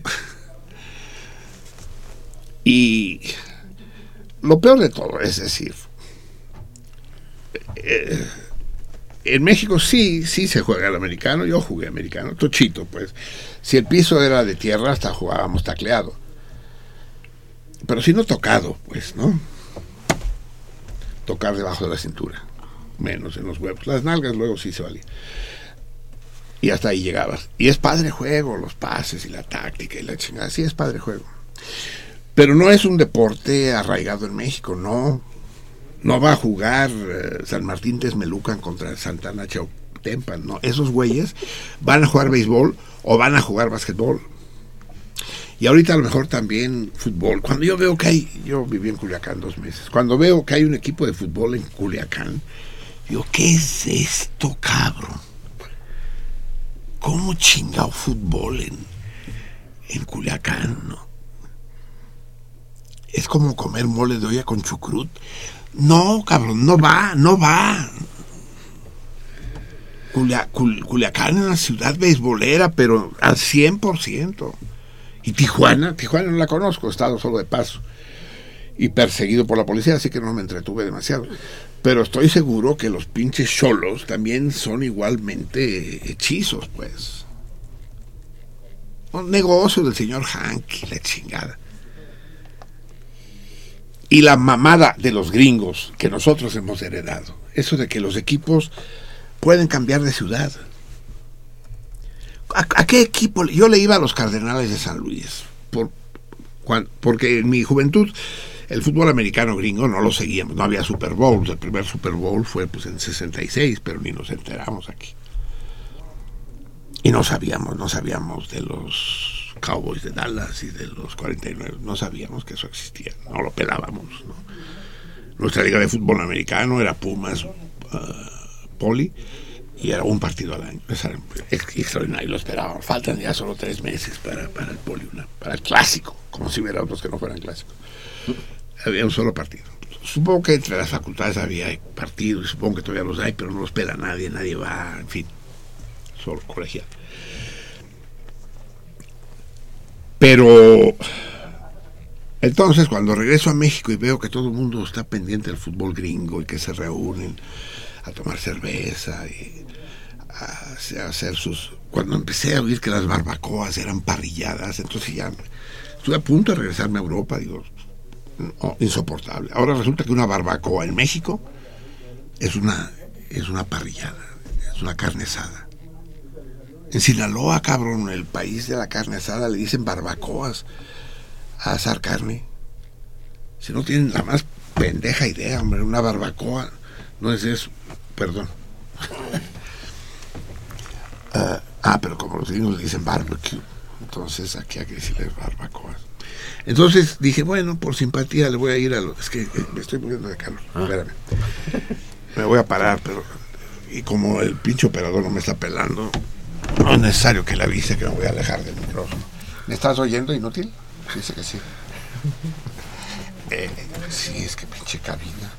Allá afuera está helando, pero aquí adentro del iglú está hirviendo, cabrón. Ya. Mucho mejor. Pues bien. Les decía, dije, pues le voy a ir a los Cardenales San Luis, equipo de americano, ¿no? Porque los Cardenales San Luis son mi equipo de béisbol desde hace muchísimos años. Porque me gustaban los pajaritos, no por otra cosa. Digo, los pajaritos que vuelan tampoco. Ya, los estoy viendo, hijos de la chingada. sí. Ah, pero resulta que ni cuenta me di y los cardenales de San Luis ya no eran cardenales de San Luis, sino eran cardenales de Arizona, de Phoenix, de, de Arizona, ¿no? Nos cambian, a ver, vente tú para acá y ahora los borregos o los becerros o los chivos de. Los Ángeles, los carneros, ahora son de San Luis. No, cabrón, así no se puede, güey. No hay como irle a un equipo así. Y aquí agarramos la misma onda. Pienso tanto en Carlos Ochoa, nuestro atlantista de corazón. ¿Se acuerdan del Carlos Ochoa? Espero que lo recuperemos, el, el- el productor. Carlos dije- Mendoza. Carlos Mendoza, eso es. Carlos Mendoza, nuestro atlantista, el marqués de Mazatlán. El conde de Mazatlán. Eh, le agarraron su pinche equipo Atlante y se lo mandan a Cancún, cabrón. No, es decir, ya es de Cancún, ¿no? Y para acabar de humillarlo lo bajan a segunda división. Pues sí, lo desmadran, pues, lo destrozan. Pero lo peor de todo le pasó a los curtidores, cabrón. Equipo de tradición, equipo centenario, los curtidores de León. Es, esos, esos cabrones lucharon toda su vida en segunda división hasta que lograron subir a primera división. Ascendieron, cabrón, a primera división. Esa fue su muerte, porque en eso el Puebla que había descendido compró al Curtidores y se lo llevó a Puebla. Entonces lo- lo- los aficionados a los curtidores de toda la vida tenían dos opciones. O volverse poblanos o suicidarse. O bueno, la tercera opción, que es la peor de todas, que es olvidarse del fútbol el resto de sus putos días, cabrón, porque con la gente no se juega así. Imagínense, solo imagínense tantito, ¿no? Que el Barcelona se mudara a Albacete, por decir algo. Que fuera el Fútbol Club Albacete. Y con los culés, Albacete, Albacete. No, cabrón, no, no se puede. Es, no, no. O, o no hay que irse a Barcelona, pues. O sea, es que ya da miedo. Ya le pasó al Necaxa. Ahorita son los hidrocálidos, ¿no? Los ¿cómo les dicen? Los, los hidrorrayos, ¿los qué? ¿Hidrocálidos? No, hidrocálidos por Aguascalientes, pero Los rayos, sí. hidrorrayos, no sé cómo chingado. Total, el americano es una miseria. El béisbol es efectivo. Si no fuera yo antimonárquico, estaría de acuerdo que es el rey de los deportes. Es el. Es, es el más. be- Es, es que está entre el deporte y el juego. Es que ya cualquier cosa le llamamos deporte, ¿no? Como el rock, ¿no? Como el rock, exactamente. Y como el americano. Es, es un show. Es que los gringos son los showmasters, les gustan los shows, los espectáculos. Pero el espectáculo, por antonomasia, es algo falso. En el show hay mentira. Si no hay mentira, no es show. El show, el show es el teatro, es el cine, es, son las bailarinas que bailan de puntitas haciéndose pasar por cisnes, ¿no?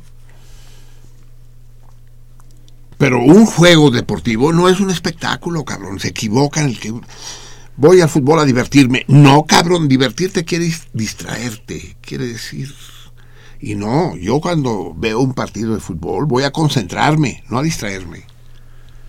Y voy a menudo, voy a sufrir. Y cuando pierde el Barça, est- eh, eh, estamos de mal humor durante una puta semana, cabrón.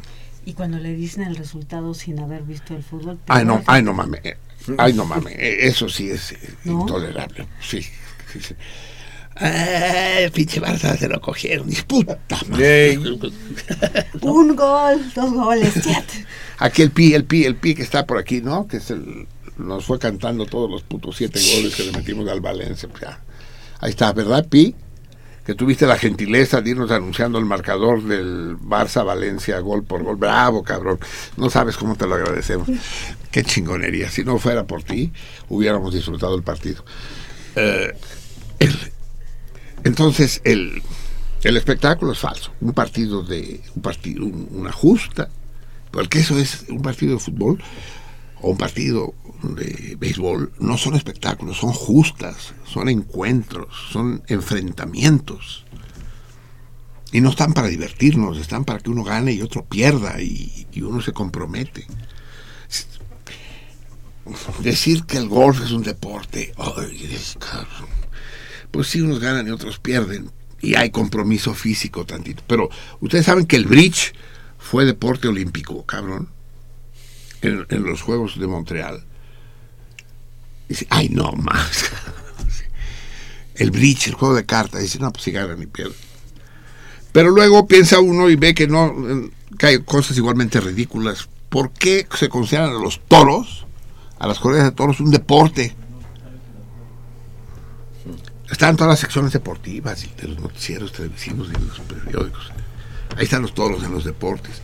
No sean imbéciles, no sean imbéciles. No es el toro contra el torero. Y si va a ser toro contra el torero, vistan de luces al toro también, cabrón.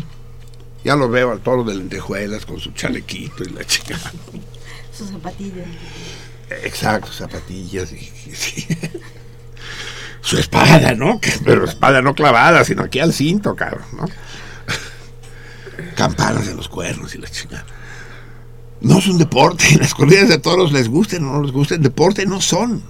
Son un espectáculo. Sí. Unos les gusta hablar que es un arte. Pues bueno, con más razón es un arte. En Bellas Artes, cabrón. O en la Plaza México, pero es arte, es arte, sí, sí. Dejen de chingar, sí, reconozco que es arte, es de poca madre. Nureyev se queda chico al lado del Tomás. Manolete.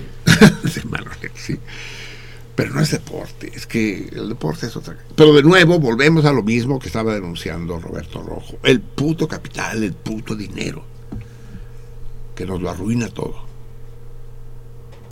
Afortunadamente ya Cuba participa en la Serie del Caribe, pues apenas lleva dos años, ¿no? Jugando la Serie del Caribe. Pero antes, ¿cómo se podía jugar béisbol la Serie del Caribe, que es el más importante torneo internacional de béisbol, porque se había eh, integrado, intentado hacer el clásico, que era el Mundial de Béisbol, pero le dijeron el clásico porque decirle Mundial entraba en conflicto con la Serie Mundial, que le llaman los gringos a su pinche torneo interno, Mundial. No, no son presuntuosos ni nada los los gringuitos. Entonces no podía ser un campeonato mundial sí. porque le decían. Entonces, vamos a llamarle el clásico. Pero los putearon, los puteamos un par de veces. Y nada, pinche mamada, no, no quiero. Ya no hay eh, campeonato mundial de béisbol, ya no hay clásico.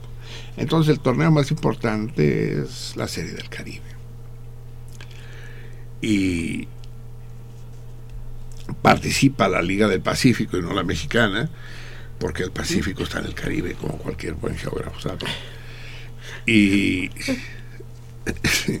sí, pues es, es una liga de mayor nivel, ¿no? Pero en todo caso, sí, está, está, está relegado, está en, en- en- en- en la sombra. ¿Qué hacemos? ¿Ya nos vamos? Sí. Sí. Sí, no, ya qué bueno.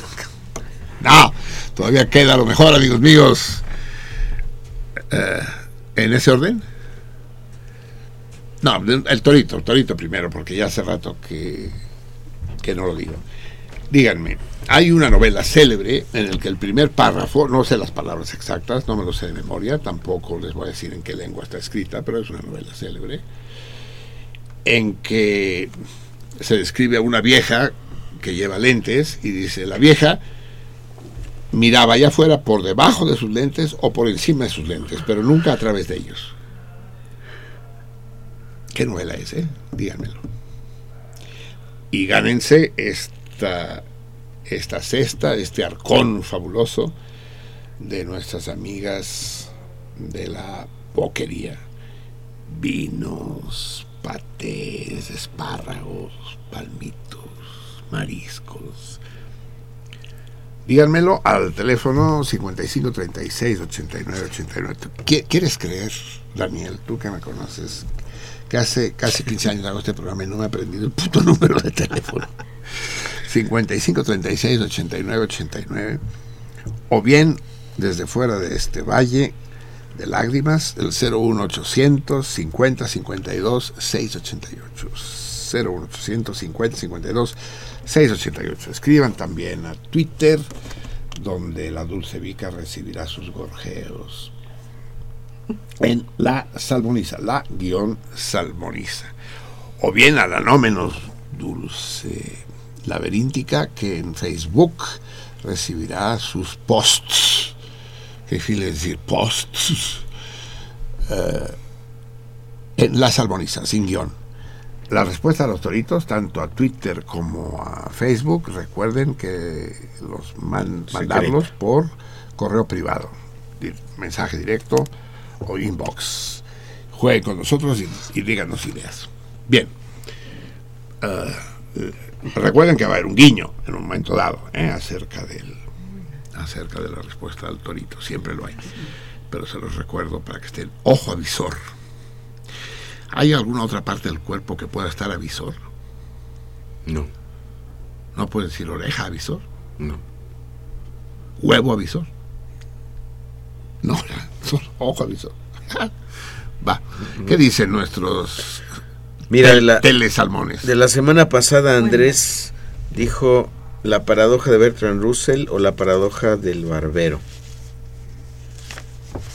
Pasa. Anónimo. Bertrand Russell no era, ¿no?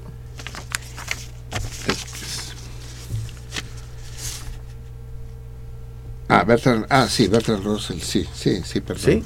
Sí, sí ah, por- leímos el texto, leímos el texto de Bertrand Russell, ¿no? El de por qué no soy cristiano. Sí, sí, es que no entendía a qué venía. Ah. sí, perdón. No era ateo y siempre mencionan por qué no soy cristiano y nunca citan por qué no soy comunista.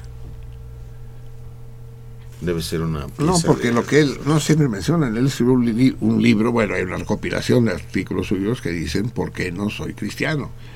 Supongo que si hubiera escrito uno que diría por qué no soy comunista, lo hubiera escrito. O, o, o, o por qué no soy de la Liga Defensora de Animales. Eran muchas, eran muchas las cosas que Bertrand Russell no era, pero en particular no era cristiano. Alejandro Vázquez, para darle un saludo Es a Marcelino. porque dice anónimo, ¿no? Dice, quiere permanecer oculto. Si, si- si hubieras dicho Clara Petraglia, igual, igual eras anónima, ¿eh? Clara Petraglia, ¿sí, sí conoce a Clara Petraglia? no Uy, te voy a traer a Clara Petraglia. Sí. Digo, una, una canción de ella. Ah. Sí. Alejandro Vázquez, para darle un saludo Oh, a Marcelino oh, de no. todos los Vázquez aquí al pendiente. No, mames, que son, ahora sí que melones. Los Vázquez, ¿te acuerdas de los Vázquez, Sí, cabrón? no, Estos claro, son, sí. pero ¿te acuerdas, Daniel, de los Vázquez? Esos son de la pre- prehistoria, son Sí. maravillosos los hermanos Vázquez, pero no los de la mueblería, sino los que reparan refrigeradores. Allá, ¿no? Por la Industrial Vallejo, por, por Tizapán, por, ¿por dónde están? No, Tizapán, no. tengo la menor Aquí idea. está, están por el reclusorio norte. Así es. Ah, por- ¿En, en, en- en qué crujía? Cautepec se llama la colonia. Cuautepec. Barrio Alto, ¿no? Vaya, un abrazo para todos ellos, el padre y los hijos. Qué, qué gran placer. Estamos pescando salmones extraviados, ¿verdad? Los patriarcas. Los patriarcas. Qué bonito nombre ese de... Yo quiero saber la historia. A lo mejor algún, algún salmón ilustrado nos dice... Igual el Daniel sabe esas cosas, porque luego él sabe, es una enciclopedia ambulante de conocimientos inútiles. Ese pez riquísimo que se encuentra o no se encuentra, que es el extraviado. ¿Qué pez es? ¿Qué pescado es? ¿Has probado el extraviado? Uy, sí. Es delicioso. Yo cuando llego a un restaurante donde hay pescado y tenemos extraviado por sobres. No sé si es si es una especie o, o- o es algún salmón que se cuela en un banco de, de robalos o qué, ¿no? En fin. Uy, los López. Espero, espero que, que no sea fugaz la visita que nos hacen. José Bolaños contesta el torito. Ah, José Bolaños. José Bolaños. Jo- José Bolaños. Es, es que hoy vamos a leer el texto de un Bolaños, pero creo que no es José. Enrique. Sí, no, no es José Bolaños, sí. Héctor Covarrubias, saludos a todos. Hago el aviso, contesta el torito. Héctor Covarrubias, nada menos lo que les estaba diciendo. La alegría de Héctor Covarrubias ya la teníamos, porque antes que llamara por teléfono nos llegó su correspondencia, que le voy a pedir a Javier nos lea.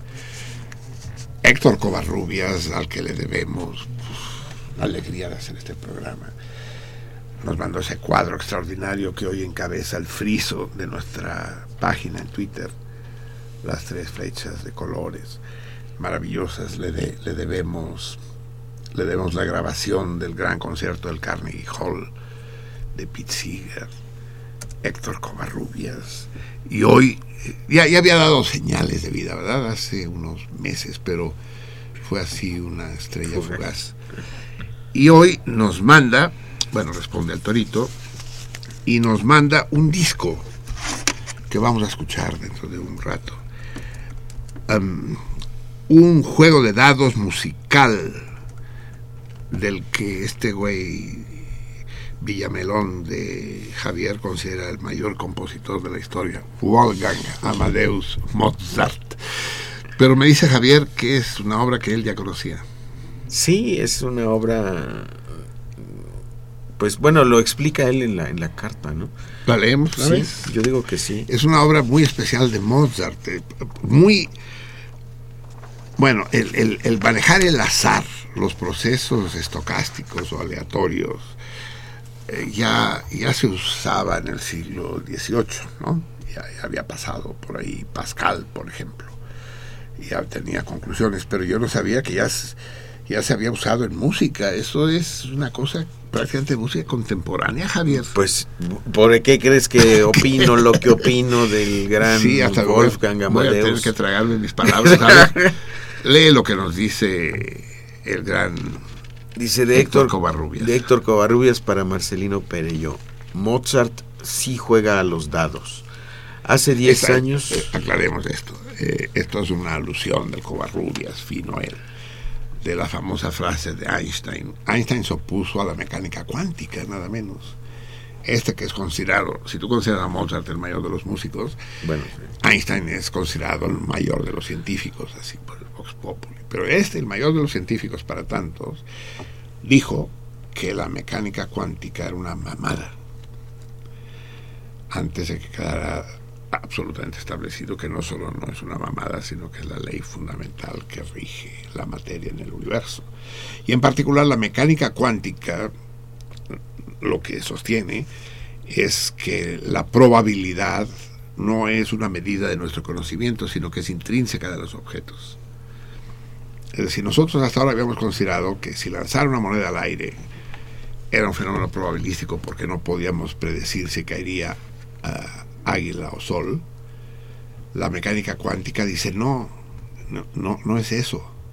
No es que nosotros no sepamos, es que la moneda no sabe. Es que la incertidumbre está en la moneda. Eso a nivel microscópico, pues, a nivel molecular. Y entonces Einstein dijo, Dios no juega, eso de la cuántica es una mamada. Dios no juega a los dados con el universo. Resulta que sí. Entonces empieza su- sus líneas covarrubias diciendo, Mozart sí juega a los dados, ¿no? Hace 10 años la Philips, bueno, yo creo que fueron más de 10 años, publicó la colección Edición Mozart completa para celebrar los 250 años del nacimiento del compositor. Esa edición tiene 180 discos en 45 volúmenes, cada uno con un género distinto, conciertos, 180 discos de obra de óperas, Mozart. Sí, serenatas. 180 discos. Y Kegel le puso un número a todas. Sí, sí, bueno, el último es el Requiem, que es el 626.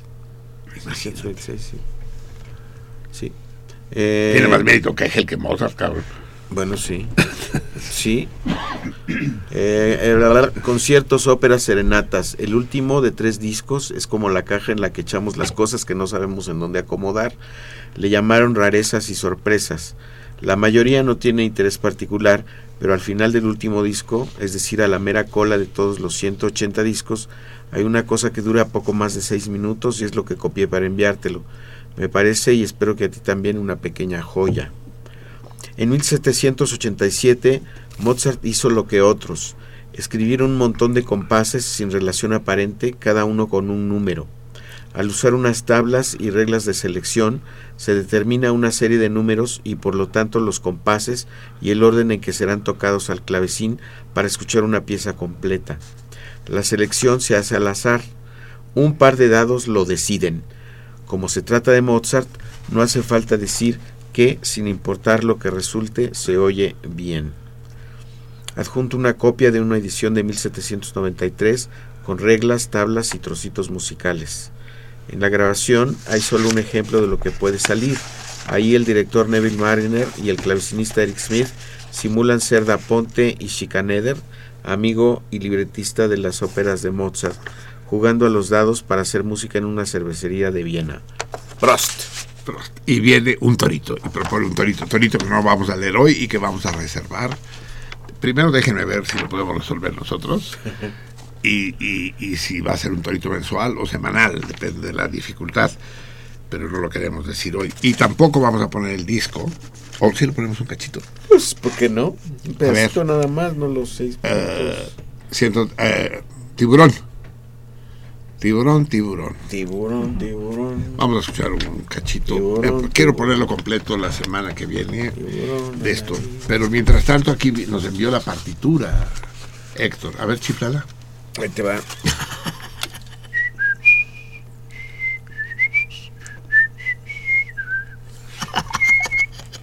Oye, pero esta.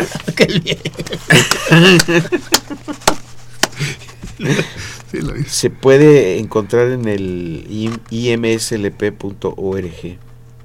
Sí. Ahí la tomó este Héctor. Covarrubias. Ajá. Pero qué buen regalo, ¿no? Porque te la imprimió y pues vienen todos los... Desde el principio vamos a escuchar solo un ratito para ver de qué se trata. Ah, Ah, ya me clavé. se, se usa Dive mientras eh, el gran Crescencio, digo Crescencio, Su rosa. sí, el, el- Despierta. el gran su rosa Ay, nos pone, pasó. sí, su rosen Su rosen. nos pone, nos pone la música. Dime, ¿existe alguna pieza de música clásica, de música culta, en donde se chifle?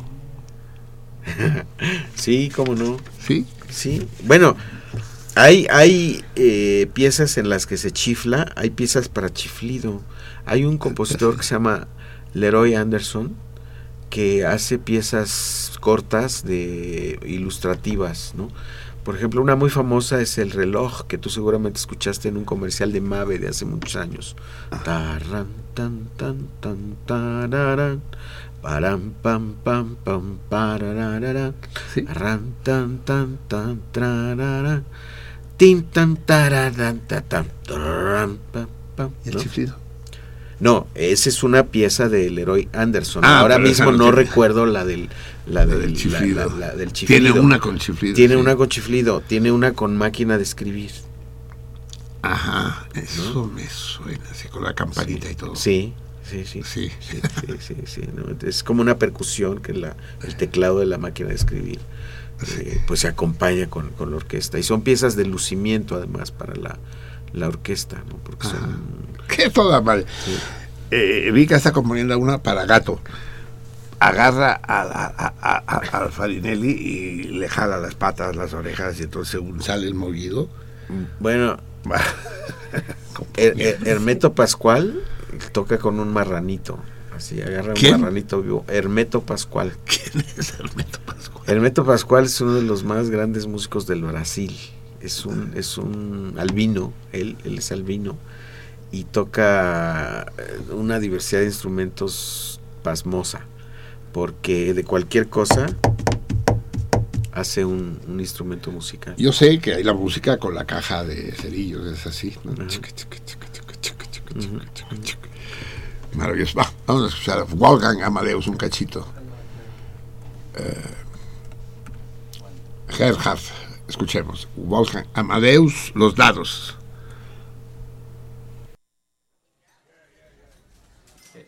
Um, let's imagine this is a, a dissolute um, sort of beer killer in Vienna, and it's perhaps Süßmeyer and Da Ponte playing dice, and being very constructive. They're not just playing for money; they're playing in order to compose by a special method. Okay, now we'll start. So I'm throwing my C major dice now, yes? And immediately I come up with a seven. So we look in the first column of this. Que entre. Vamos a adelantarle tantito, Gerardo. Sí, eh, un, un pedazo cualquiera, aunque, aunque no sea el principio. Después oiremos el monólogo, el diálogo, es un diálogo. Eh, en cualquier lugar. No se atormenten a buscar un sitio en particular. composer contradance. No más que sea música. Pues no más que sea música. A lo mejor es el puro diálogo. Sí. A ver, escuchemos. Momentito. Todavía no lo encuentro. Dice. ¿Será una broma de Covarrubia si no nos mandó música? Second. No, ahora la chiflan, dice. Pues que mientras leo aquí. Sí, a ver, eh, mientras le buscan, porque no podemos estar ahí paralizados, vamos a leer llamadas. Sí, Francis, la esposa de Manuel Herrera. Ah, Francisca. Oh, qué día, qué noche, qué... qué... Ahora sí que para hacer honor al imbécil este González y Iñárritu, noche de revenants, noche de regresos. Francisca, ustedes se acuerdan del entrañable Manuel de Herrera, el inolvidable Manuel de Herrera, este salmón que murió eh, ofrendando su vida por sus ideales, porque estaba convencido que el construir un Walmart en el pueblo de Teotihuacán era un sacrilegio. Eh, lo quiso destruir. Eso le costó la cárcel y la vida. Francisca es su viuda. vaya para ella un beso y un abrazo enorme. Para el hijo, ¿cómo está Y para el pequeño Ismael, el pequeño Emanuel. No sé, ya hablaremos, ya que retomamos contacto, hablaremos con ella. ¿Qué dice la querida Francisca desde Otumba? Eh, si es que sigue en Otumba. Sí, de allá Estado de México, dice. Un saludo a Marcelino y demás equipo de parte de la esposa de Manuel de Herrera. Saludos a Juan Manuel. Órale.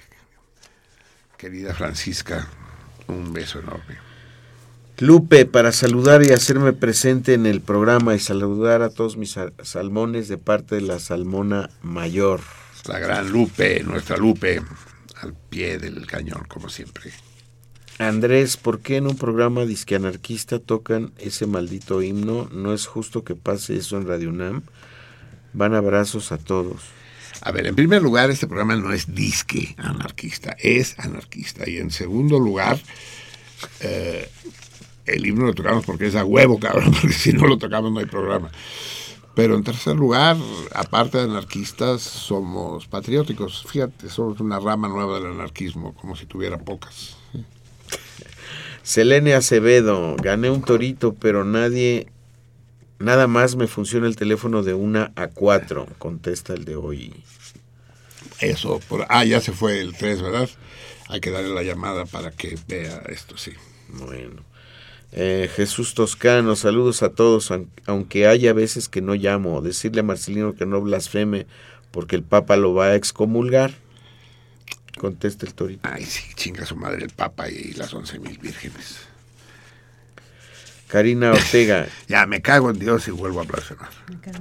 Karina Ortega, quiero mandar un saludo a Marcelino. Tenía tanto tiempo Karina, que no lo oía y me da otra. gusto reencontrarlo. Puta, esto es la noche de los muertos vivientes, cabrón. The Walking Dead. Karina, cabrón, que a toda madre. El rey, Marcelino, espero que este fin de semana te des un baño de pueblo acompañando a la masa idólatra y fanática en la adoración delirante del papanatas. Después de todo un poco de pensar, de pensamiento mágico e histeria colectiva no hace daño. No, se hace daño, cabrón, se hace daño.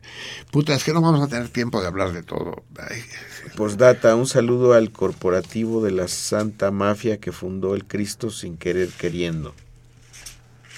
Eh, no, sí quiso, sí quiso, no, como que sin querer, sí quería. Sí, tendríamos que hablar de la visita del Papa y de lo ridículo. Es que yo no entiendo qué, qué le ven a este cabrón, pues. Es más argentino que Papa, lo cual ya, ya es grave. Eh, nunca, di- nunca le he escuchado nada interesante. De lugar común en lugar común hasta la otra orilla.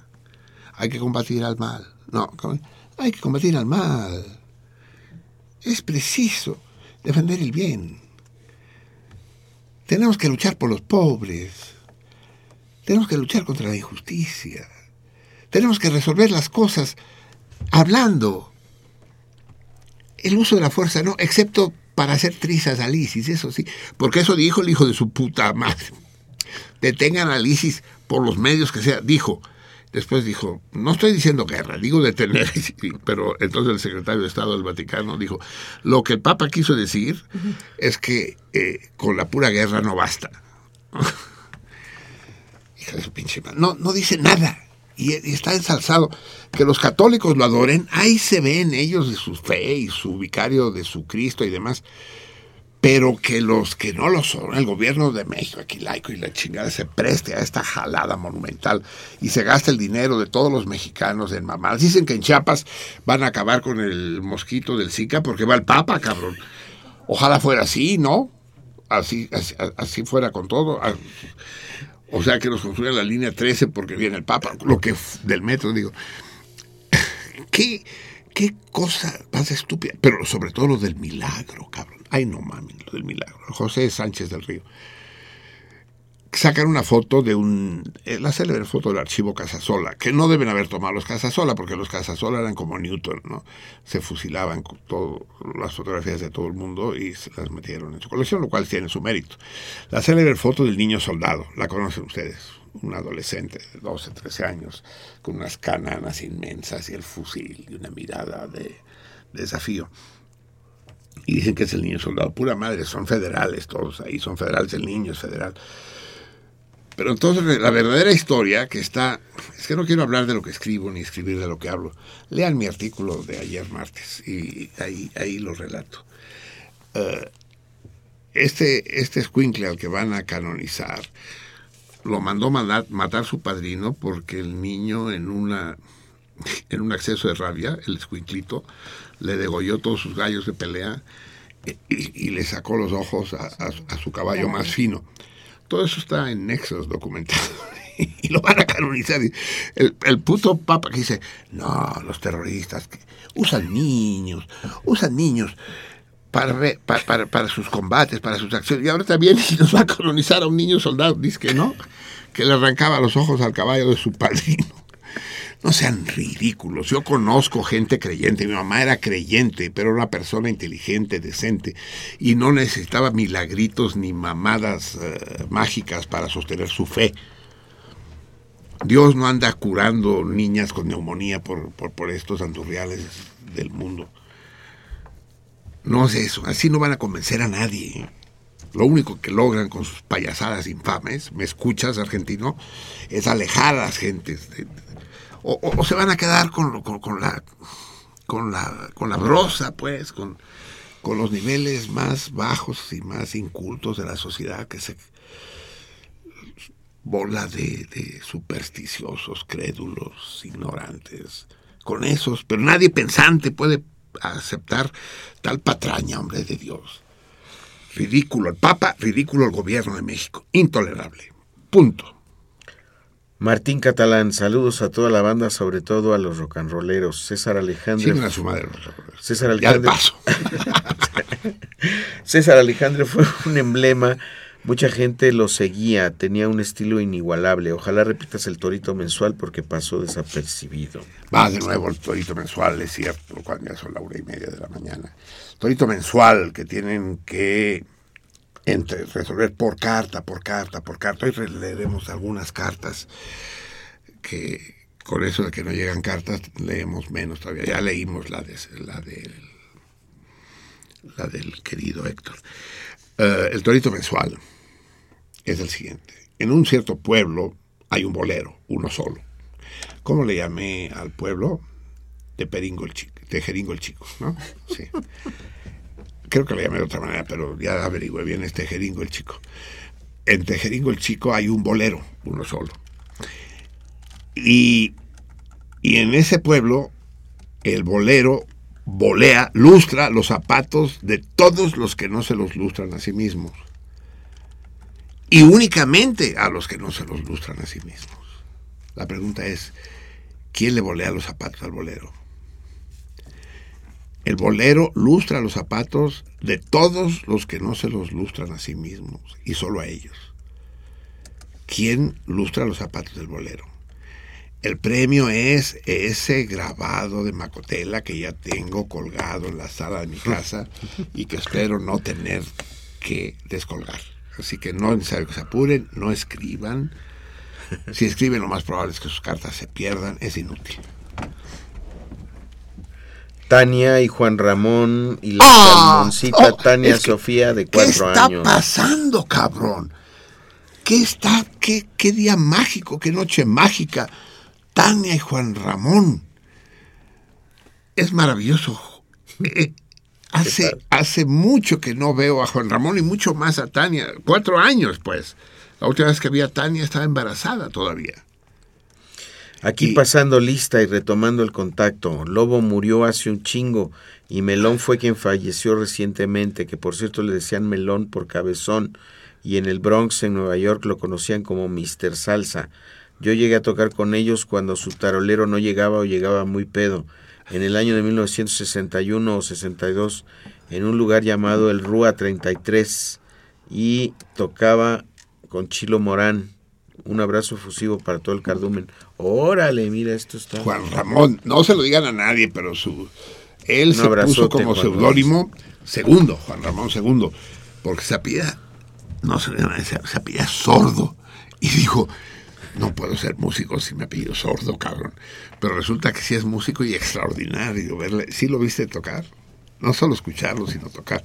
Vamos a escucharlo la semana que viene. Pero, ¿qué les parece, Salmones? A ver, ustedes, Laver, eh, eh, Jorge René, eh, Vica Tiburón. Vamos a organizar una reunión si, si sigue el si sigue tocando en el Nuevo Orleans el Juan Ah, Ramón, claro. ¿no? Vamos a preguntarle, ¿no? Y nos vamos a cenar ahí Sí. cualquier noche de Sí. estas, ¿no?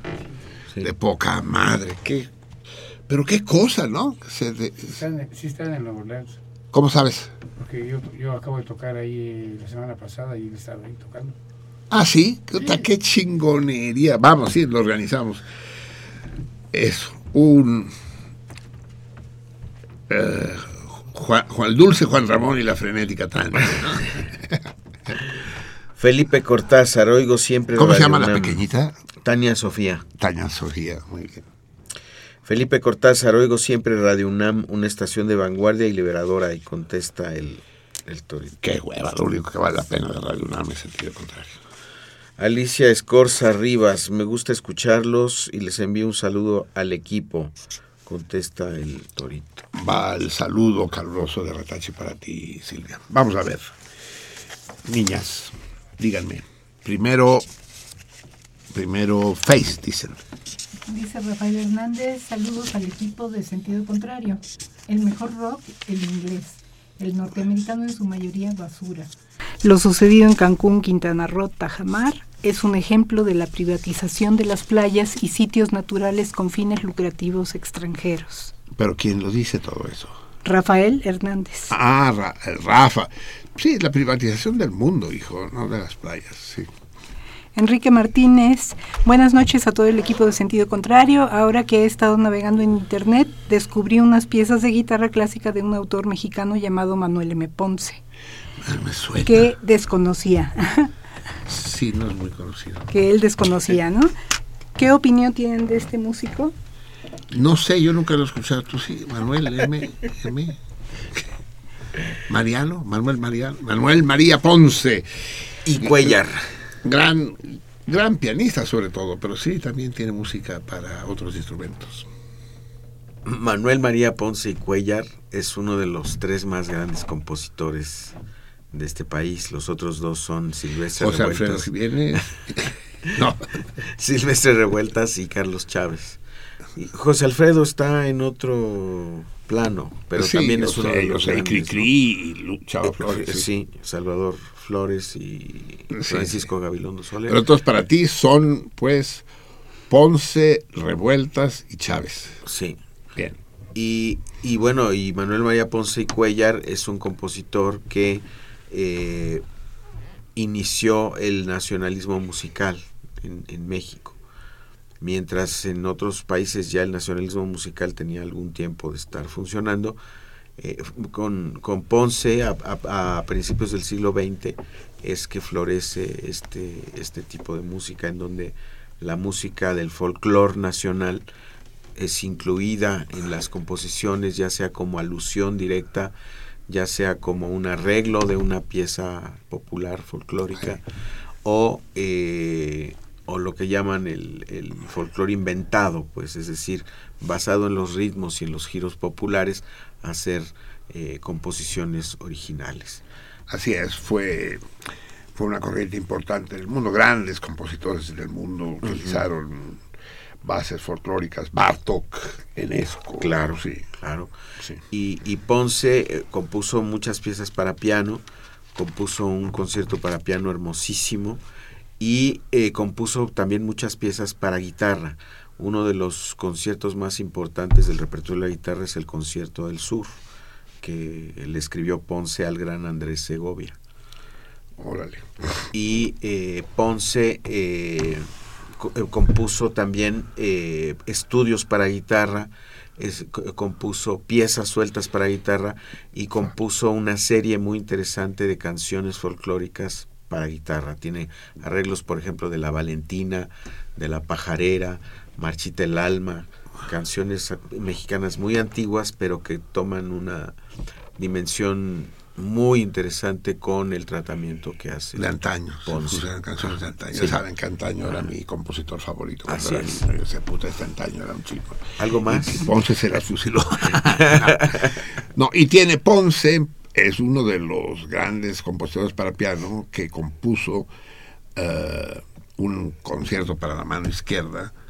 Ah, no, es una pieza para la mano izquierda. sí, sí. El Malgré tú se llama la, la pieza a pesar de todo, que la dedicó a José Contreras, que fue un escultor que perdió.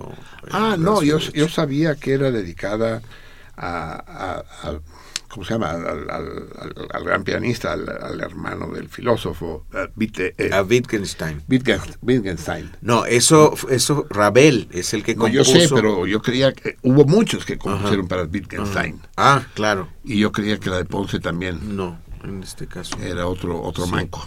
Otro manco que era escultor. Ah, pero pues, entonces no tiene chiste porque pues, no sabía tocar el piano ni con dos manos ni con una. en cambio, Wittgenstein sí tocaba con su única mano, sí.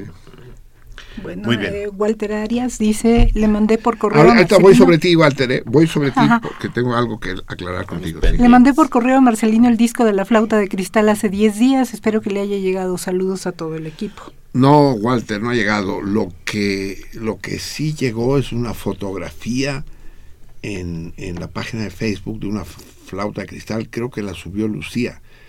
No sé quién la subió. Alguien subió la fotografía de una flauta de cristal. Walter, me parece que ¿El fue propio Walter? No. Creo que sí, ¿no? Creo que sí, pero no. Sí, no sé, sí, pero no, no, no ha llegado, ¿no? El disco de la flauta de cristal, ojalá llegue pronto, sí. Eh, José Antonio Martínez Lemus dice, hola equipo de sentido contrario, Marcelino, te digo que este Super Bowl fue muy especial y emotivo, pues me reuní para verlo con mi mejor amigo de toda la vida y su familia. Tenía 10 años sin saber de él. Te doy dos beneficios grandes con la visita del Papa. Uno, pondrán a trabajar en serio a más de 20 mil policías. Y el do- dos, será una ayuda para pequeños comerciantes de comida, imágenes y rosarios en toda la ruta papal. No quiero ser grosero, pero el Super Bowl y el Papa me vienen absolutamente guangos. Me alegro por ti que hayas encontrado a tus amigos y me alegro sobre todo por los fabricantes de rosarios, pero no me produce grandes emociones. Rafael Pi dice en México, Ah, el cardenche. Él tiene que venir a que hablemos de música cardenche aquí, sí. en México ese tipo de herramienta, coñe, no tiene un solo nombre, sino varios nombres regionales. El último que conocí en el ejido maderero del Salto Durango era Caguayana. Caguayana. Estamos hablando, sí, del cuchillo este curvo que en la página con la escaleta. El, el cuchillo ese curvo que eh, los españoles llaman navaja podadora. A ver si coincide con... Sí, exactamente, sí. Serpe. Bueno, serpe en francés, y un serp, aquí serpet, que es una serpe pequeña. Cagua- Caguayana, entonces. Caguayana. Muy bien, es un dato más. Y eh, ¿Me pusiste bueno, más? a ver, Caguayana, me pedí. Ah, gracias. ¿Quién yo? sí. Ajá. Este entonces Álvaro Gaitán dice sugieren ah, subir a bueno a la salmoniza a contestar el, el torito por inbox, ¿no? Y al terminar el programa dar Sí. la respuesta. Es que hubo una persona que lo subió, lo publicó. Ah, bueno, es, eh, nos echa a perder el juego, hombre, que sí hace esas cosas, sí. Mm, ya Pero bueno, no, no es que esté prohibido, pero sí tengan. Es como contar el desenlace de un chiste o, o la respuesta a una adivinanza, sí. ¿Cómo? Está regalada. Bueno, no. Luego Hidalgo Garduño Gabriel fue el, que eh, publicó este serpete o serpet en español es la podadera, herramienta acerada con corte curvo y mango de madera o hierro que se usa para podar. Otro y, nombre, y da un link, podadera. ¿no? De Wikipedia. Eh, No, si Lucía, es de Wikipedia está equivocado. Ajá. Wikipedia, sí. Lucía Villarreal, el Consejo Nacional para el Conocimiento y Uso de la Biodiversidad, CONABIO, CONABIO 2009, Conavio, dice... Conavio. ¿Conavio? Eh, dice lo siguiente sobre el nombre del Tlaspi arvense. Otros nombres comunes usados en español, carraspique Pero en ¿cuál es el primer nombre? Sí. Carraspique en Argentina y en España. Ah, el primero, Tlaspi No, francés. sí, arvense. las pi. ¿Ah, sí? Ah, Carraspique, en Argentina y España. Talaspio, Traspié, España, Gel, 1970. El nombre carraspique se aplica a varias especies de crucíferas en la región ya no- ya- mediterránea. Ya, nos lo, ya nos lo resolvió todo crucíferas. en la región mediterránea, entre ellos a la ornamental Iberis amara. Los otros dos nombres reportados en Gel, 1979, al parecer no son de uso amplio y tampoco específico. Todavía no hay nombres reportados para México, dado que se Ah. trata de una especie de reciente llegada. Se sugiere usar el nombre carraspique del campo. De español, carraspique. Bueno, el día de tu cumpleaños te voy a regalar un rabo de carraspiques. Tony Marpac. por favor. Tony Marpac, o Marpac, no sé cómo se pronuncia. Buenas y frías noches a todo el equipo de sentido contrario. un calor de la chinga. Marcelino, qué divertido y cálido programa. Es muy placentero escucharlo. Te digo que el himno nacional actualmente está autentificado con cuatro estrofas, ya solo cuatro. Y puedes tocar una, dos, tres o las cuatro estrofas, pero solo las autentificadas. Hay una estación de FM de la Universidad de Hidalgo que toca las cuatro. Deja Eso las de dos las autentificado no sé qué quiere decir él, qué quiere decir autentificar. No sé, lo averiguaremos, pero sí. ¿A poco nos van a prohibir lo de tus palacios y torres se derrumben con horridos truenos? Es lo que más ilusión me hace. Sí. Francisco Javier Castilla dice un saludo a todos. El en el- Francisco Javier, vienen por él. En el caso del pasado Gran Premio de México, los mismos comentaristas ingleses mencionaban la disparidad de situaciones entre la zona VIP, donde transitan la mayor cantidad de multimillonarios por metro cuadrado que en cualquier otro deporte, y la precaria situación de la gente que vive a escasos 500 metros del lugar, mencionado por Ted Kravitz en entrevista con José Olloé Ramírez, mexicano, exdirector técnico del equipo McLaren. El boleto para la zona VIP anduvo cercano a los 8 mil dólares por los tres días, bar no incluido. No, solo faltaría que incluyeran el bar por esa bicoca, ¿no? Eh, sí, es lo mismo, sí, efectivamente, pero es que eh, ah, curiosamente, ahora que nos habla del Gran Premio de México, eh, se celebra en el mismo lugar que el concierto de los Rolling Stones y efectivamente es una zona pobre de la Ciudad de México, así es, la Magdalena Michuca, ¿no? Y, y el contraste ese es bestial, en efecto. 8 mil ocho mil dólares y con la devaluación, peor tantito, 160 mil pesos, ¿no? Pero supongo que por eso te daban derecho a subirte a uno de los carros y participar en la carrera, ¿no? Pues eso debe costar, eso cuesta un carro, bueno, uno de esos no, pero pues un buen carro por 160 mil pesos y lo sacas de agencia, ¿sí? Noé Alcántara, no pinches, Noé. no pinches mames, Marcelino.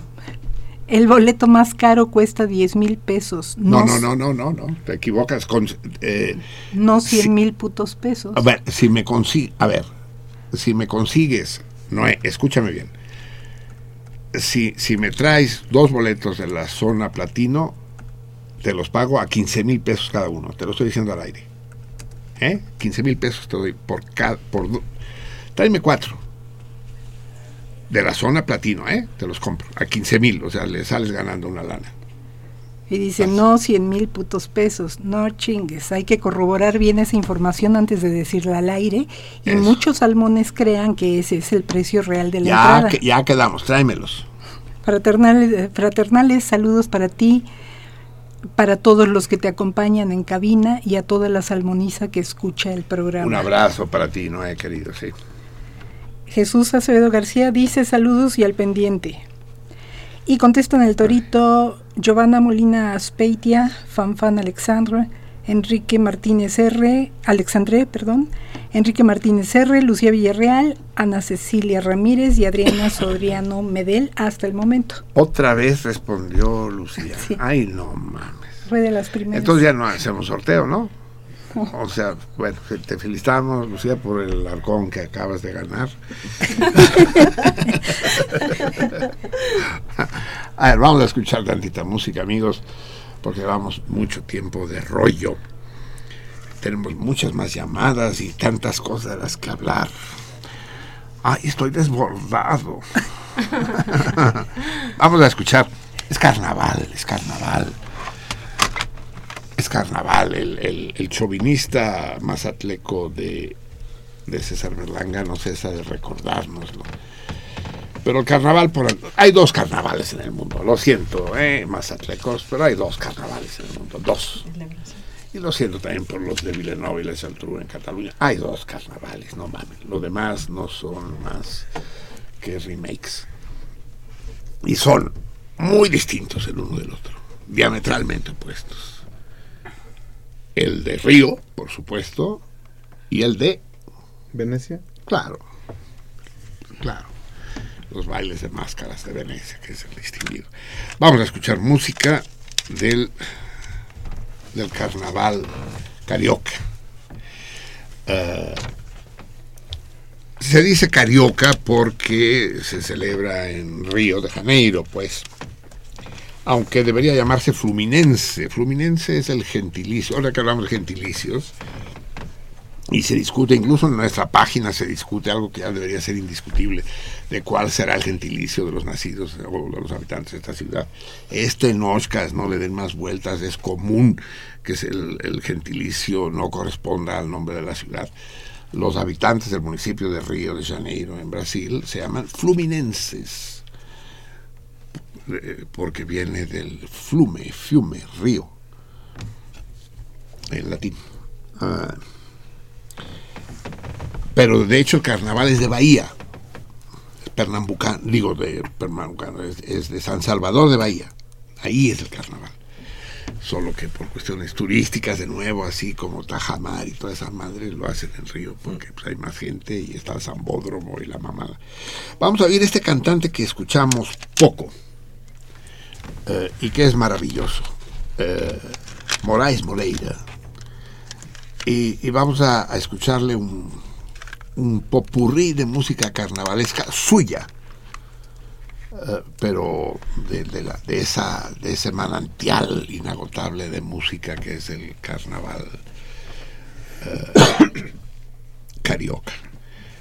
Escuchemos cuando ya solo faltan 10 minutos para las 2 de la mañana de este de este sí, de este Ah, la tecnología, cómo la adoro. De este 21 lluvioso del 224. Clásico. Ah, no, ya quedamos que carraspique, como sugiere Lucía Villar. Va, Moraes Moreira, carnaval.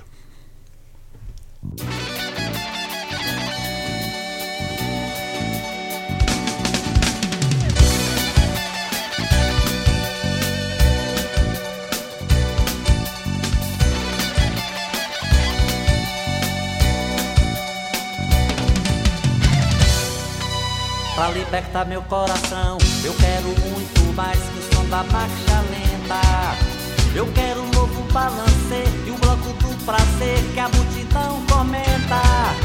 Não quero oito nem oitenta, eu quero o bloco do prazer. Mamãe, mamãe, eu quero sim, quero ser mandarim cheirando gasolina. Afina todo meu jardim, assim como o carmim da boca das meninas que a vida gás e contamina. O gás que embala o balancê Vem, meu amor, vendo louca que a vida tá pouco e eu quero muito mais. Mais, caçador que agamenta paixão violenta 80 carnavais. Vem, meu amor, vendo louca que a vida tá pouco e eu quero muito mais. Mais, caçador que agamenta paixão violenta 80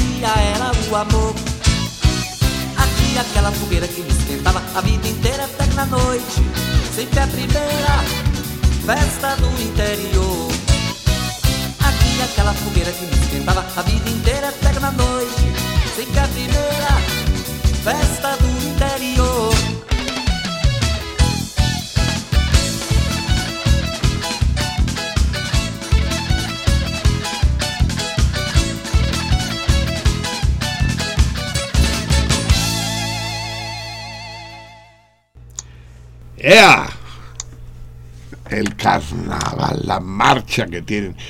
Qué buena combinación les salió a los brasileños esa mezcla de portugueses y africanos.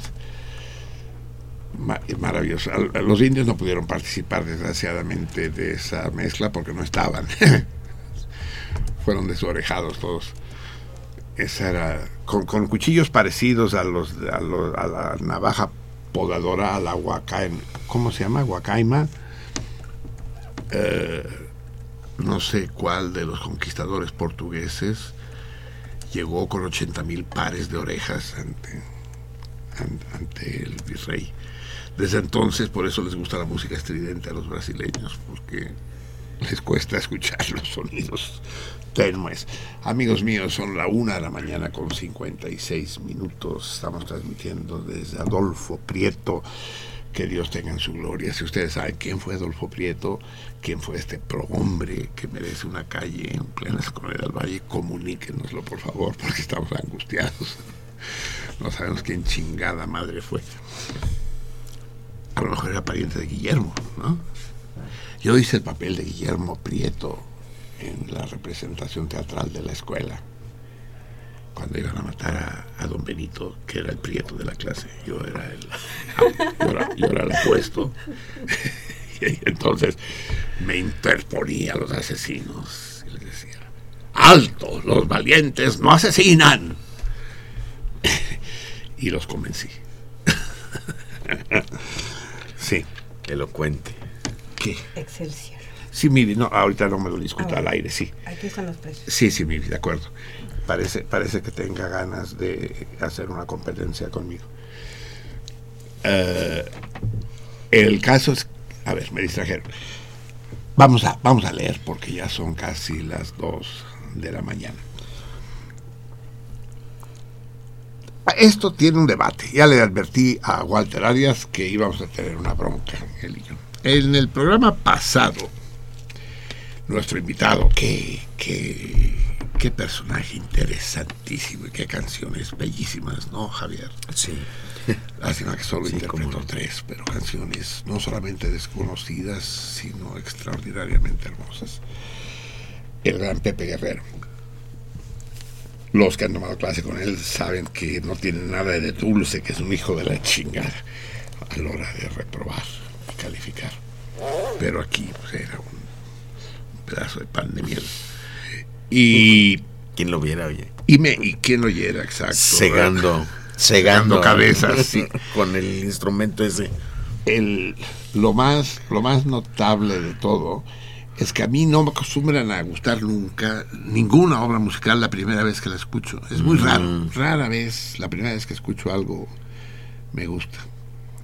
Y es raro que después de escucharlo 50 veces no me guste, ¿no? Cuando viví unos días en casa de mi hermana en, en Barcelona y el puto de mi sobrino tenía todo el día puesto.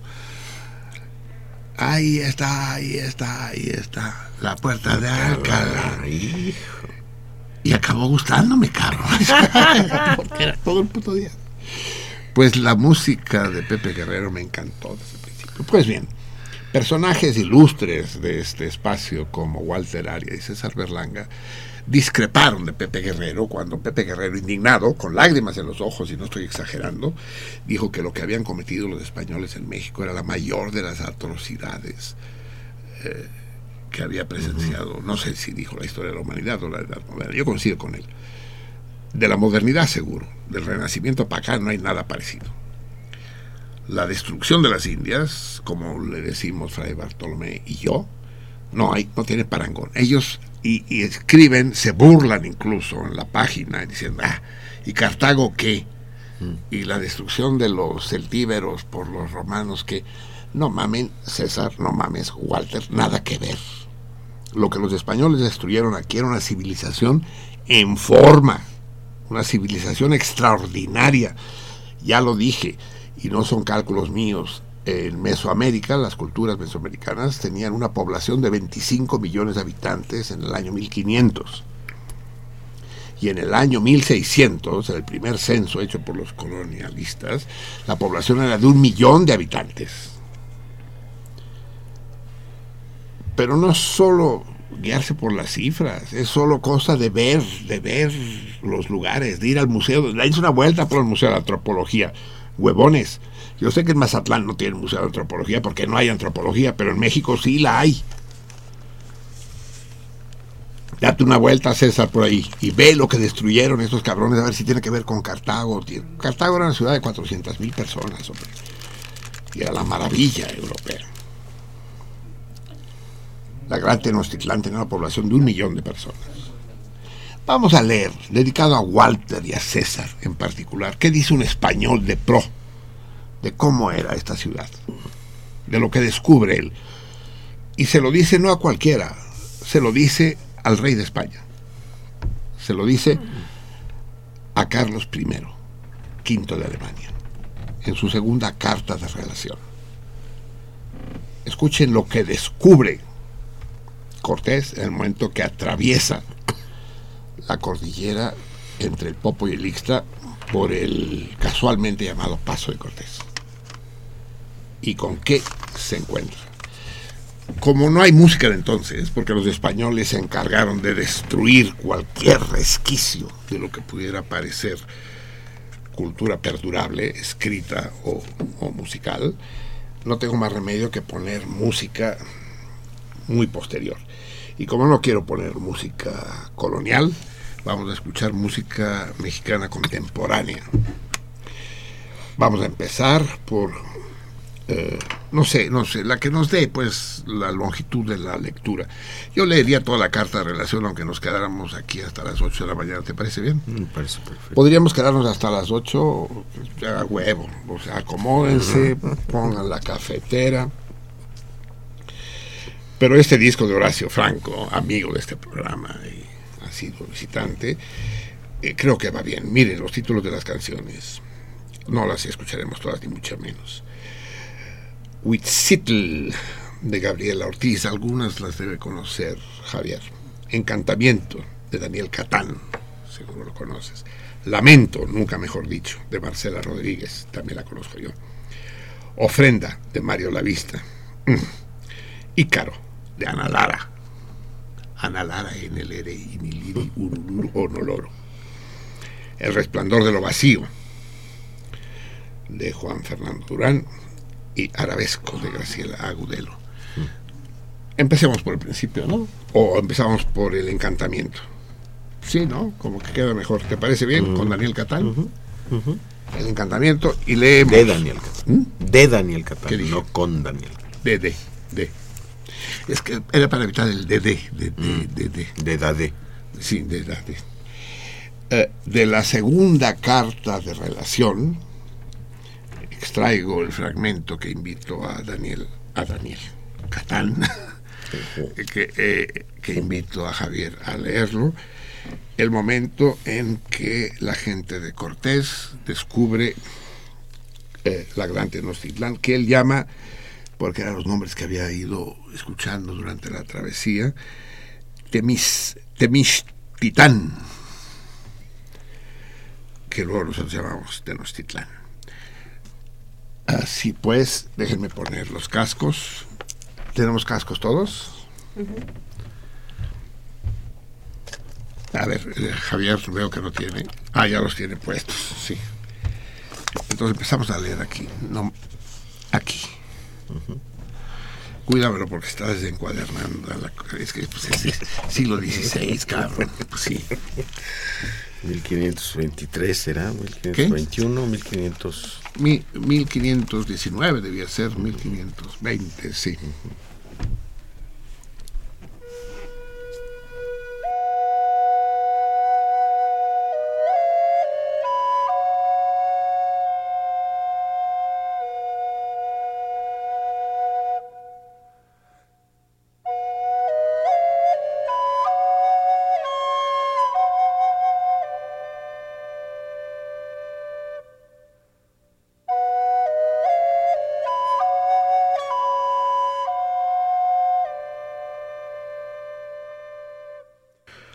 Porque para dar cuenta, muy poderoso Señor, a vuestra real excelencia, de la grandeza, extrañas y maravillosas cosas de esta gran ciudad de Temixtitán, del señorío y servicio de este Mutezuma, señor de ella, y de los ritos y costumbres que esta gente tiene, y de la orden que en la gobernación, así de esta ciudad como de las otras que eran de este señor, hay, sería menester mucho tiempo y ser muchos relatores y muy expertos.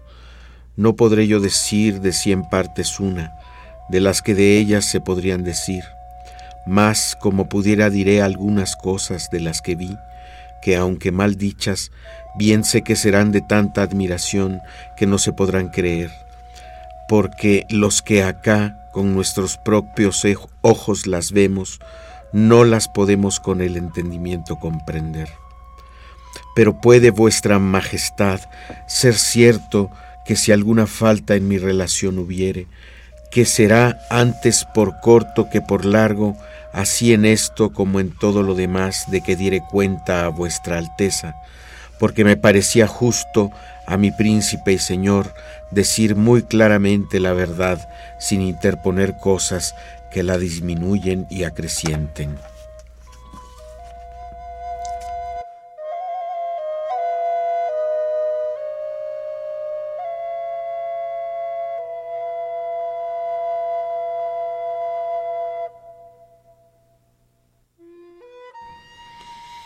Antes que comience a relatar las cosas de esta gran ciudad y las otras que en este capítulo dije, me parece, para que mejor se puedan entender, que débese decir de la manera de México, que es donde esta ciudad y algunas de las otras que he hecho relación están fundadas, y donde está el principal señorío de este Mutezuma, la cual dicha provincia es redonda, y está toda cercada de muy altas y ásperas sierras, y lo llano de ella tendrá en torno hasta setenta leguas, y en el dicho llano hay dos lagunas que casi lo ocupan todo, porque tienen canoas en torno más de cincuenta leguas. Y la una de estas dos lagunas es de agua dulce, y la otra, que es mayor, es de agua salada. Divídelas por una parte una cuadrillera pequeña de cerros muy altos que están en medio de esta llanura, y al cabo se van a juntar las dichas lagunas en un estrecho de llano que entre estos cerros y las sierras altas se hace, el cual estrecho tendrá un tiro de ballesta, y por entre una laguna y la otra, y las ciudades y otras poblaciones que están en las dichas lagunas, contratan las unas con las otras en, en sus canoas por el agua, sin haber necesidad de ir por la tierra. Y porque esta laguna salada grande crece y mengua por sus mareas, según hace la mar todas las crecientes. Corre el agua de ella a la otra, dulce tan recio como si fuese caudaloso río, y por consiguiente a las menguantes va la dulce a la salada.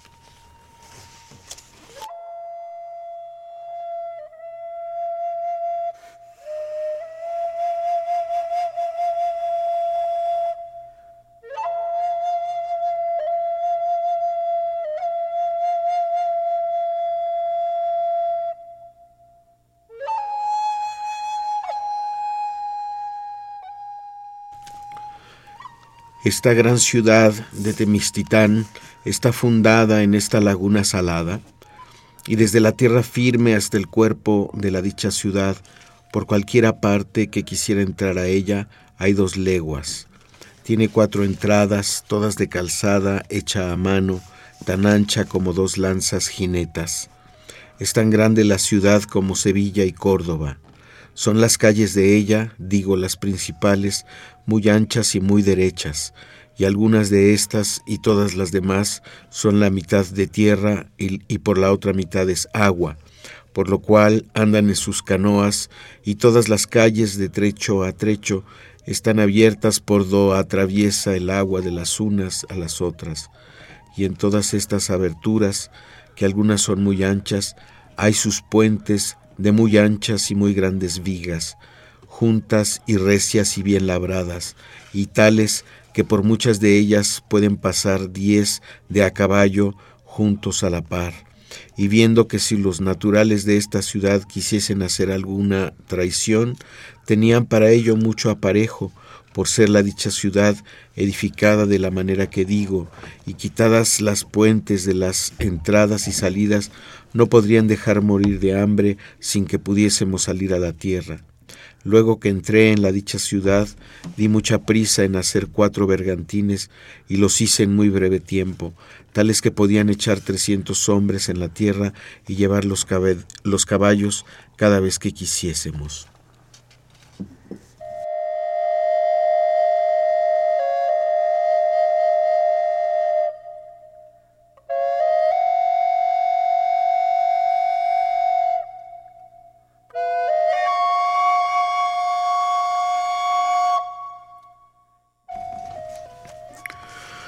Tiene esta ciudad muchas plazas, donde hay continuo mercado y trato de comprar y vender.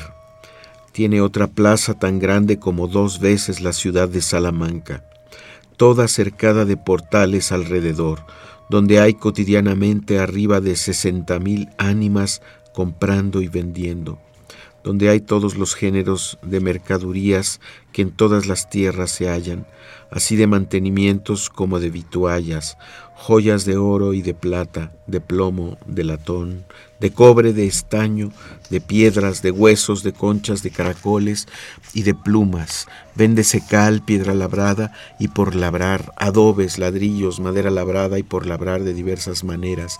Hay calle de casa donde venden todos los linajes de aves que hay en la tierra, así como a gallinas, perdices, codornices, lavancos, dorales, zarcetas, tórtolas, palomas, pajaritos en cañuela, papagayos, buaros, águilas, halcones, gavilanes y cernícalos, y de algunas de estas aves de rapiña venden los cueros con su pluma y cabezas y picos y uñas.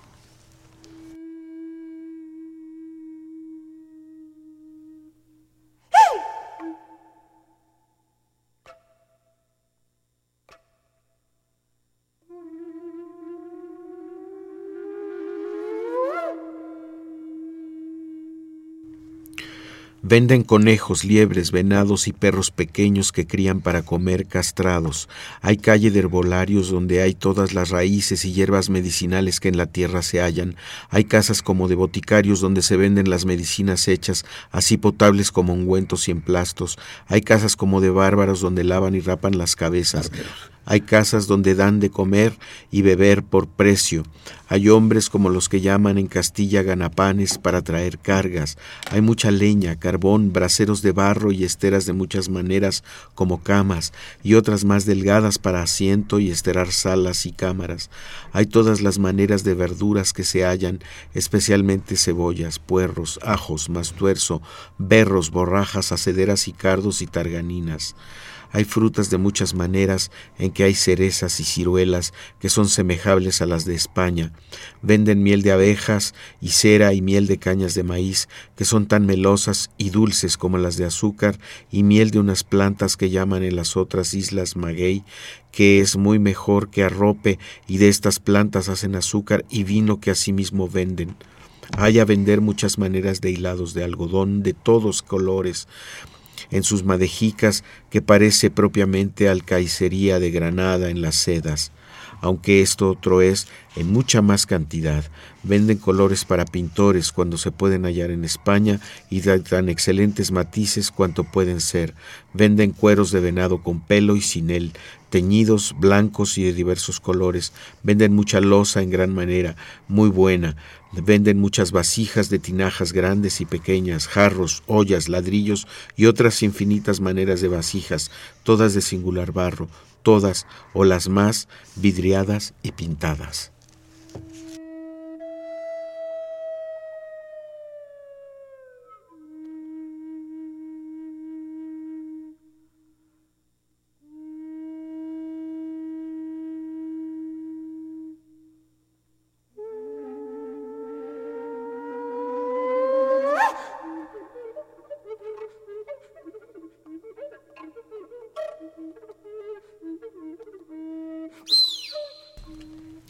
Venden mucho maíz en grano y en pan, lo cual hace mucha ventaja, así en el grano como en el sabor, a todo lo que de las otras islas y tierra firme.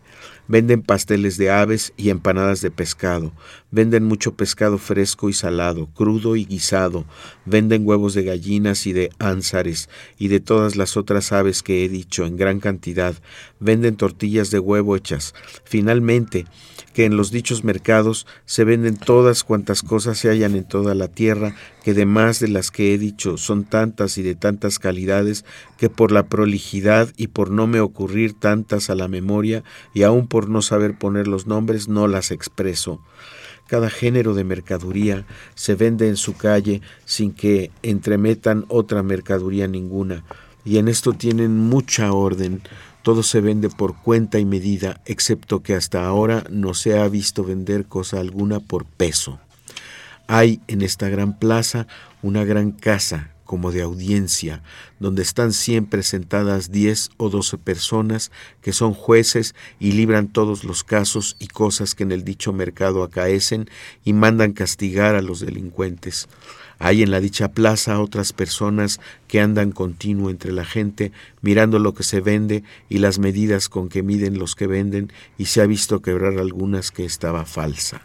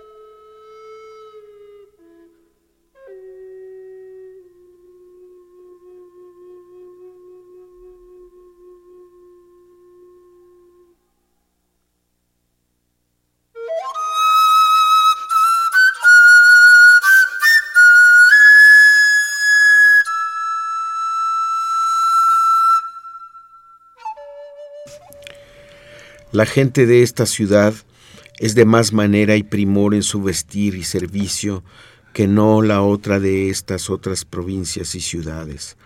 Porque como allí estaba siempre este señor Mutezuma y todos los señores sus vasallos ocurrían siempre a la ciudad, había en ella más manera y policía en todas las cosas.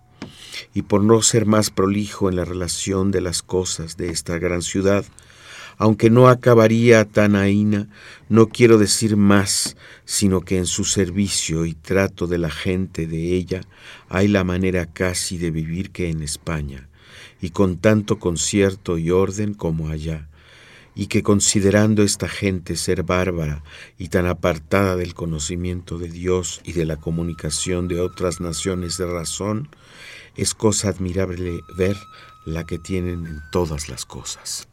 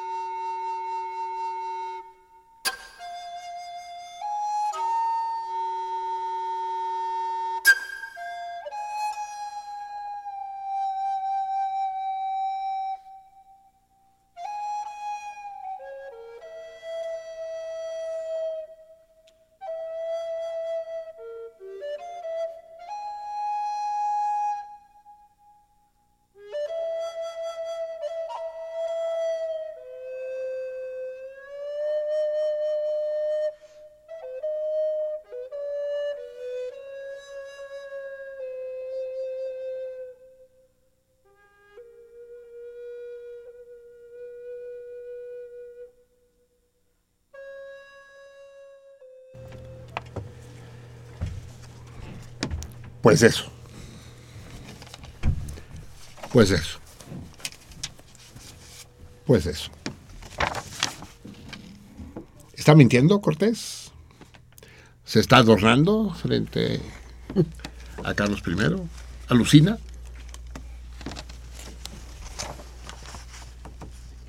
¿O esto que está describiendo es real? Cortés era un hombre culto. No era un bárbaro como como otros, como Pizarro, por ejemplo. No. Y no sabe, no sabe qué decir. Lo, lo dice en un momento dado. Y tantas otras, porque no me vienen a la cabeza o simplemente porque no sé qué son. Pero lo más, nos saltamos todo, y, con dolor. ¿eh? Le tuve que decir a Javier, sáltatelo, porque nos van a dar aquí las seis de la mañana. Cuando describe las casas, los palacios de Moctezuma, las albercas, donde tiene, donde tiene sus acuarios con peces de agua salada y sus acuarios con peces de agua dulce, y que hay 40 veterinarios para los de agua salada y 40 veterinarios para los de agua dulce. En fin, es, es, es un hombre asombrado, un hombre al que se le saltan los ojos de las órbitas. Y este último pedazo que le pedí a Javier que leyera, lo dice todo. Cuando, cuando dice, Uh, no quiero decir más, sino que en su servicio y trato de la gente de ella hay la manera casi de vivir que en España, casi, y con tanto concierto y orden como allá, y que considerando esta gente ser bárbara y tan apartada del conocimiento de Dios y de la comunicación de otras naciones de razón, es cosa admirable ver la que tienen en todas las cosas. En todas las cosas. Es sorprendente viendo cómo son tan bárbaros, son tan civilizados.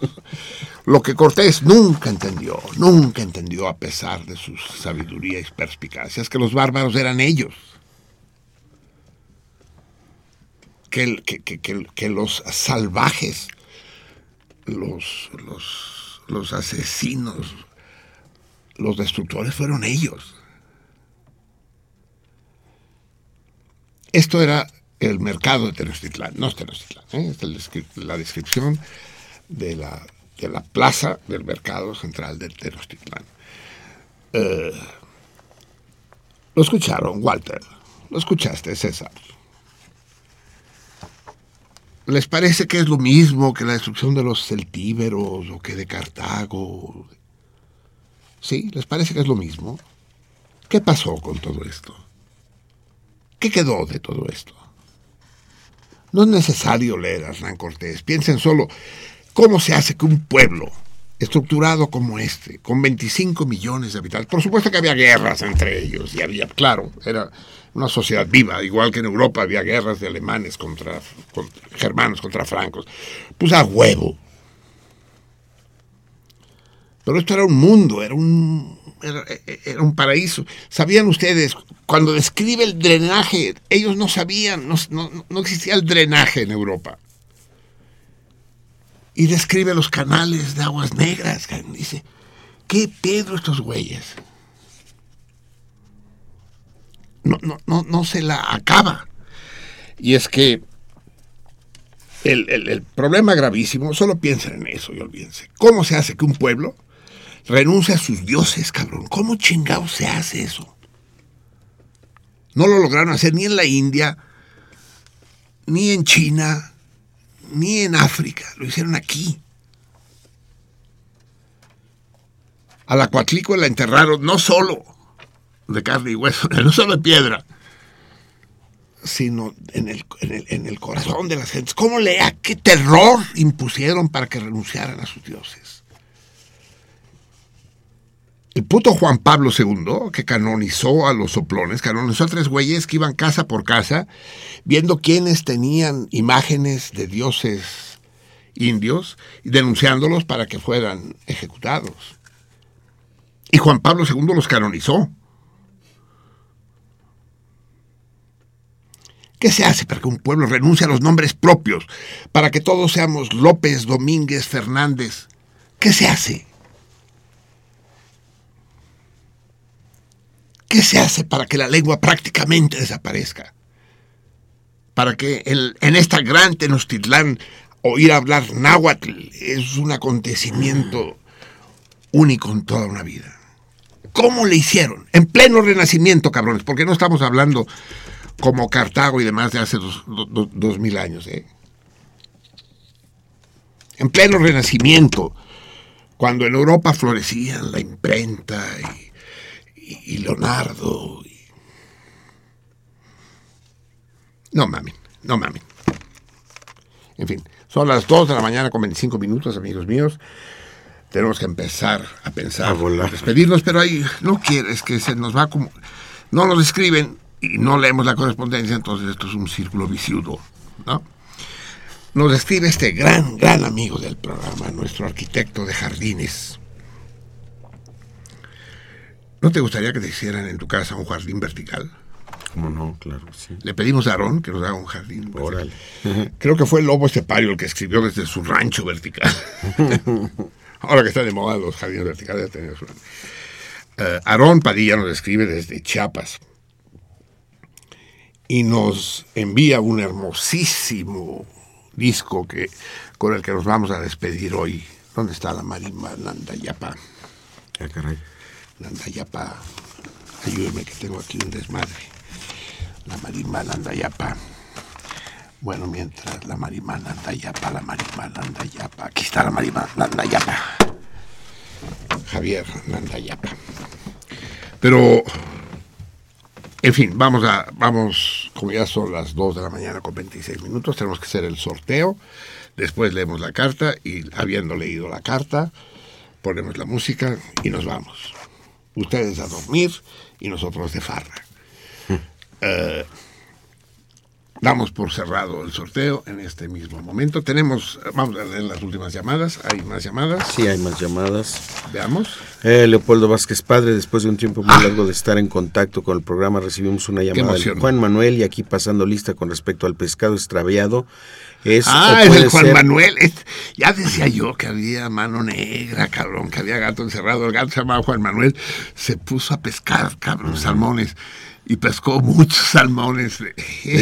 Genial el, el tiburón. Ahora sí, que como, como buen animal de presa atrapó varias jugosas. Pueden ser diversos tipos de meros negros que le llaman así en el Golfo de México y su nombre científico es Micterobanasi y es muy sabroso. Luego se pueden encontrar en la Nueva Viga y es muy grande y rendidor como el mero jojo de Cousteau en su documental El Mundo del Silencio. Ya sabemos que son los extraviados, son los meros. ¿Se acuerda que hemos comido mero en la casa, pero no mero negro? Sí. Manuel Munguía, un comentario en sentido Ah, chinga. contrario y libre de No, impuestos. chi- los chi- chinga su madre el gobierno. Sí, Manuel, sí. Doctor, pone en evidencia nuevamente. No, no, le- le- Sí, ah, bueno. Manuel. Ponen en evidencia nuevamente a los neoliberales, pues el subir las tasas de interés y disminuir el gasto público solo es más de lo mismo, una política contraccionista que nos llevará a la recesión a más estancamiento e indudablemente a la ruptura del tejido social. Esperamos concluir esto con ya basta de propuestas miserables de la Escuela de Chicago. Un saludo a todas las salmones.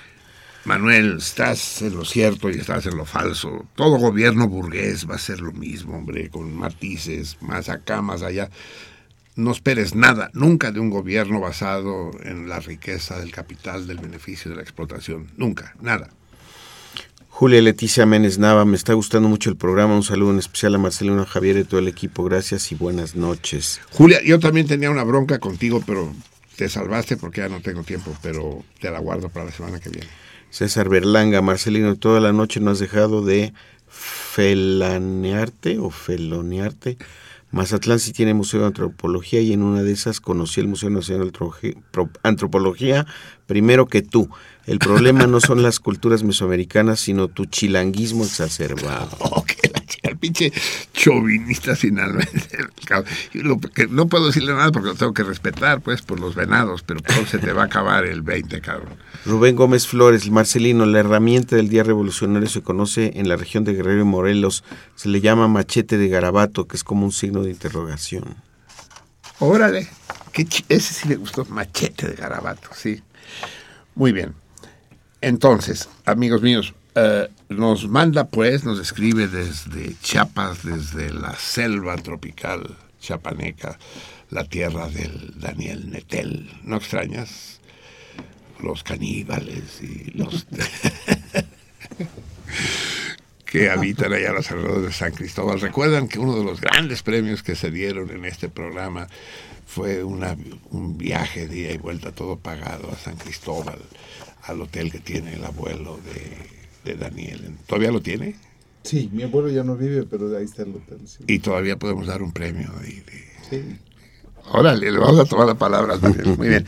Pues desde ahí nos describe el querido uh, Aarón Padilla y su esposa Nuri y la pequeña que le pusieron un nombre rarísimo, carajo. dicen, a ver, quiero nombres catalanes. Les di una lista y le acabaron poniéndole un nombre indonesio, yo qué sé qué chinos le pusieron. La pobre niña tiene que andar por ese mundo, estos mundos de Dios con ese nombre. E inmediatamente después de la carta, ya sin que nos volvamos a despedir, amigos míos, vamos a escuchar este disco que nos manda él. Ah, las, tenemos todavía mensajes aquí, acá y allá, a todos lados. Sí, ya se los sorteo, el sorteo. Ah, ¿ya no hay más mensajes? Sí hay, pero a ver, ya no hay tiempo. No, es sí, que sí, sí, sí, leamos, leamos. Pues dice César Berlanga, si la cena es el primero de abril, cuenten conmigo. Y considerando que Cuicuilco fue la primer fue la primer polis del Valle de Anáhuac, propongo que como gentilicio para los de la Ciudad de México, cuicuilquenses. Puta madre. Está bien, digamos que proponerlo empobrece. Alma Rosa Morales, corriendo, pero aquí con ustedes, salmones. Buenas noches, madrugadas, besotes. ¿Qué estará haciendo f- f- footing a esta hora? Lourdes Peláez, un abrazo fuerte. ¡Lourdes! Otra. Te digo, es, es, es la noche de Revenant. Un abrazo fuerte a todo el equipo de Sentido Contrario. Un gustazo escucharlos ahora. Marcelí, beso y abrazo apretado. La gran, nuestra danzarina Lourdes. Y eh, Francisco Castilla, Club de Descanso y Esparcimiento Maya, mejor conocido como Tulum. Y manda una imagen de Tulum. Club de Esparcimiento será que era era el spa de los mayas. Ok, agrega César Berlanga, dice, Marcelino, este año habrá Mundial de Béisbol, una ronda regional, será en Mexicali. Ah, de poca madre, gran noticia. ¿Y van a venir los gringos, César? Jorge Abella, hola a todo el cardumen. Tenía seis meses sin oírlos, pero me da gusto que estén de nuevo en este horario madrugador. Así estamos. Ah, y A nosotros también nos da gusto, ¿no? ¿Te da gusto o no? Sí. Y bueno, nos envía Francisco Castilla, ya que andamos en Carnaval No Brasil, eh, una, un video de, de Gal Costa, Canta Brasil. Uy, la Gao Cost. Sí. Saben que los, los brasileños la L la hacen. Uh, sí, nos vamos, nos vamos. Eh, Y responden al Torito, Surosen. y responden al Torito Alberto Heredia, Fernando Escalona, Fer Ilarramendi, Luis González Millán, Francisco Castilla y César Berlanga. Muy bien, tenemos un montón de respuestas. Y, ay, perdón. Es que apenas me está apareciendo. Es que- Y Tirsa Nasif. A ver, yo tengo una pequeña confusión en este momento. ¿Me dejan ver las respuestas? Yo creo que andaba equivocado. Sí, sí. El único que no sabía la respuesta era yo.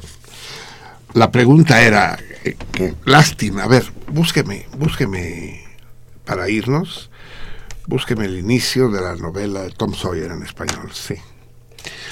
La pregunta era qué novela empieza con, ah, en el primer párrafo dice, mi abuela, no quise decir mi abuela para que no lo encontraran en internet, pero igual lo encontraron todos hijos de la chingada. Mi abuela siempre estaba con las gafas sobre la nariz y miraba allá afuera por encima de ellas o por debajo de ellas, pero nunca a través de ellas. Ahora que lo, que lo encuentre la Mivi, se los leo, pero no, el texto No, no quiero datos sobre Tom Sawyer.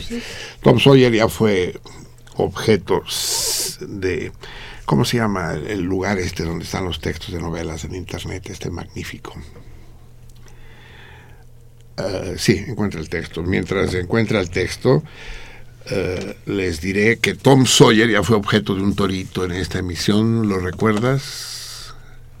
Eh, Tiburón, ¿lo recuerdas? Sí. Fue la primera novela escrita a máquina. Ah, sí. ¿Te acuerdas, Sí, Javier? sí, Sí.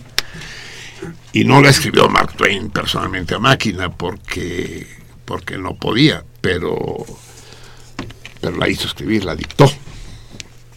Eh, sí, pero quisiera leer el primer párrafo. Entonces, estas son todas las respuestas. ¿Ya están aquí todas? Sí.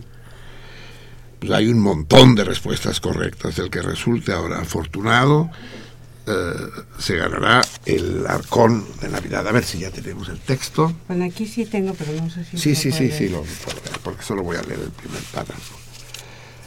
Eh, empieza así el Tom Sawyer de Mark Twain, el gran Tom Sawyer. ¿Qué, qué libro? Aunque a mí me gustó más el Huckleberry Finn, y esa es la confusión que tenía yo, sí. Pero de todos modos, el célebre es el Tom. ¡Tom! Silencio. ¡Tom! Silencio. ¿Dónde estará metido ese chico? ¡Tom! La anciana se bajó los anteojos y miró por encima alrededor del cuarto.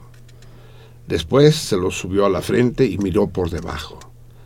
Rara vez o nunca miraba a través de los cristales a cosa de tan poca importancia como un chiquillo. Así empieza este, este verdadero monumento a la literatura que es el Tom Sawyer. Estamos, es- estamos filmando, pero lee quiénes son los desertantes. ¿Todos? Pues sí, hijo. Porque además, a ver, vamos a iniciar una práctica nueva el día de hoy. Tal como prometimos el día que nos visitaron los dueños de Colofón, el dueño y, el, y, y su escudero, el gran Ramón y Luis, vamos a regalar tarjetas de descuento del 20% en todos los libros que quieran adquirir sin límite de fecha. Bueno, sí duran un año las tarjetas, pero sin límite de fecha ni cantidad. 20% de descuento en todos los libros de la librería Coyoacán. Cita en Carrillo Puerto, esquina Ortega. Bueno, ya lo sabrán. Y vamos a regalar estas tarjetas de descuento nominales y no transferibles a todos los acertantes al torito. No únicamente al que salga sorteado. Esto, déjenos, estamos elaborando las tarjetas y ya nos comunicaremos con ustedes. Pero de esas tarjetas todos los asistentes que hoy son un chingo, porque ya me dijo la Mibi que es que fue muy fácil encontrarlo en internet, ¿verdad? Facilísimo. Sí. Estaba yo No. ahí cuando lo estaba diciendo. No sé, pinche internet, carajo. Sí, corremos. Va. Los acertantes son Lucía Villarreal, César Berlanga, Alberto. Heredia, no, Tirsa Nasif, Fernando Escalona, Ana Cecilia Ramírez, Enrique Martínez, Fan Fan Alexandre, Adriana Soriano Medel. Fan de Alexandre. Bueno, eso. De Alejandre. Fan de Alejandre. Ah, fan de Alejandro. Pues a huevo, cabrón. Fan, fan. Adriana Soriano Medel, Alejandro Loredo, Fer Iyarramendi, Luis González Millán, Francisco Castilla, Selene Acevedo, Desastre Jesús solito, cabrón. Toscano, Qué vergüenza. Jesús Toscano, Felipe Cortázar, José Bolaños y Héctor Covarrubias. El Héctor, sí, qué desastre. ¿no? Perdón, perdón, perdón. Me vi barco. No creí que fuera tan fácil encontrarlo. A ver, se- eh, revuélvelos aquí abajo porque ya oímos el orden. Sí, revuélvelos bien y que sea la mano inocente que nunca ha cometido pecado alguno del gran Daniel Netel el que elija al ganador que se lleva a su casa el alcohol. Tú, tú mismo da el nombre. Adriana Sorano- Soriano Medel. Muy bien, Adrián. Dije, si vuelve a salir uno de estos dos cabrones, cancelo el programa. Muy bien, Adriana Soriano. ¿Escribió a través de qué? Facebook. De Facebook. Muy bien, nos comunicaremos contigo. Vamos a leer la carta íntegra de... ¿No tenemos tiempo? Ya no hay tiempo de leer la carta íntegra. Bueno, chin, yo que te hice, te eché tantas porras, Aarón. La leeremos la, la- la semana próxima. Pero entonces tampoco quiero poner la Marimana Andayapa, pues para qué si la... Vamos, vamos, quiero ponerla junto contigo. Vam- vamos a escuchar entonces eh, esta canción que les prometí de Joe Cocker, ya que estamos de rockeros, que el programa acabará siendo el sustituto de la era del dinosaurio, ¿cómo se llamaba? El de La era del dinosaurio. Sí, era puro rock, ¿no? Era esta canción que es muy entrañable, tanto para Vika como para mí, que es Joe Cocker, a través del cual yo conocí a Joe Cocker, que es me lleva la chingada. Esto siempre y cuando pueda sacar el pinche disco de su estuche, ya lo conseguí. Es el corte 3. Con él les deseo, no la mejor de las noches, eh, sino que esta noche sea mejor que la anterior, pero peor que la siguiente. Un abrazo, salmones. Muchas gracias a todos los que nos acompañaron hasta esta hora. Por supuesto, a Javier Plata. Buenas noches. A Vika, a Laberíntica, al Tragaldabas, al Jorge René, al Tiburón y al, y al desesperado del Surosen. Y Bona nit. Bona nit i bona hora, salmons. Eh, sean intensos. No lo olviden. You are so beautiful. Joe Cocker.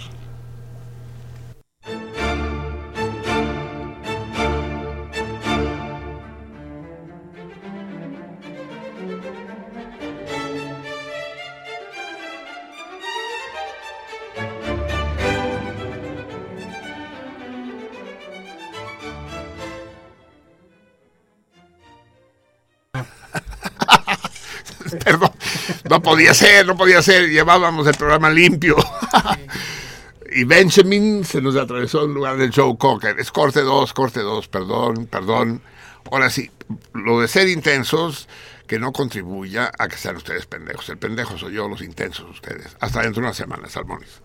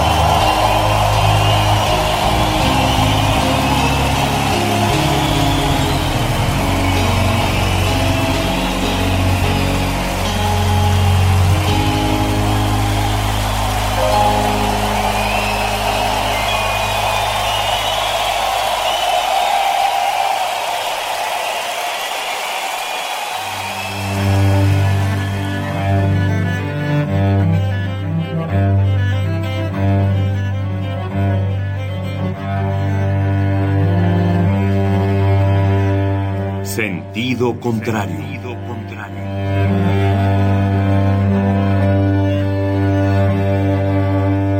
El Museo Universitario del Chopo presenta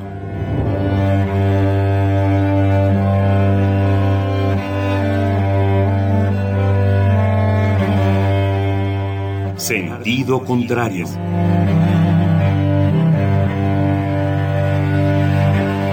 Una emisión de Marcelino Perelló. Producida para Radio UNAM, con la participación de Javier Platas.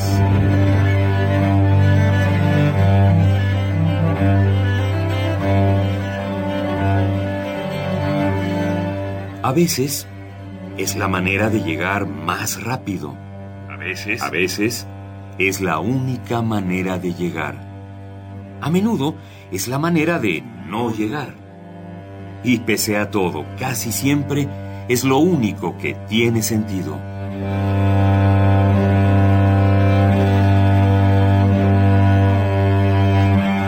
Sentido contrario.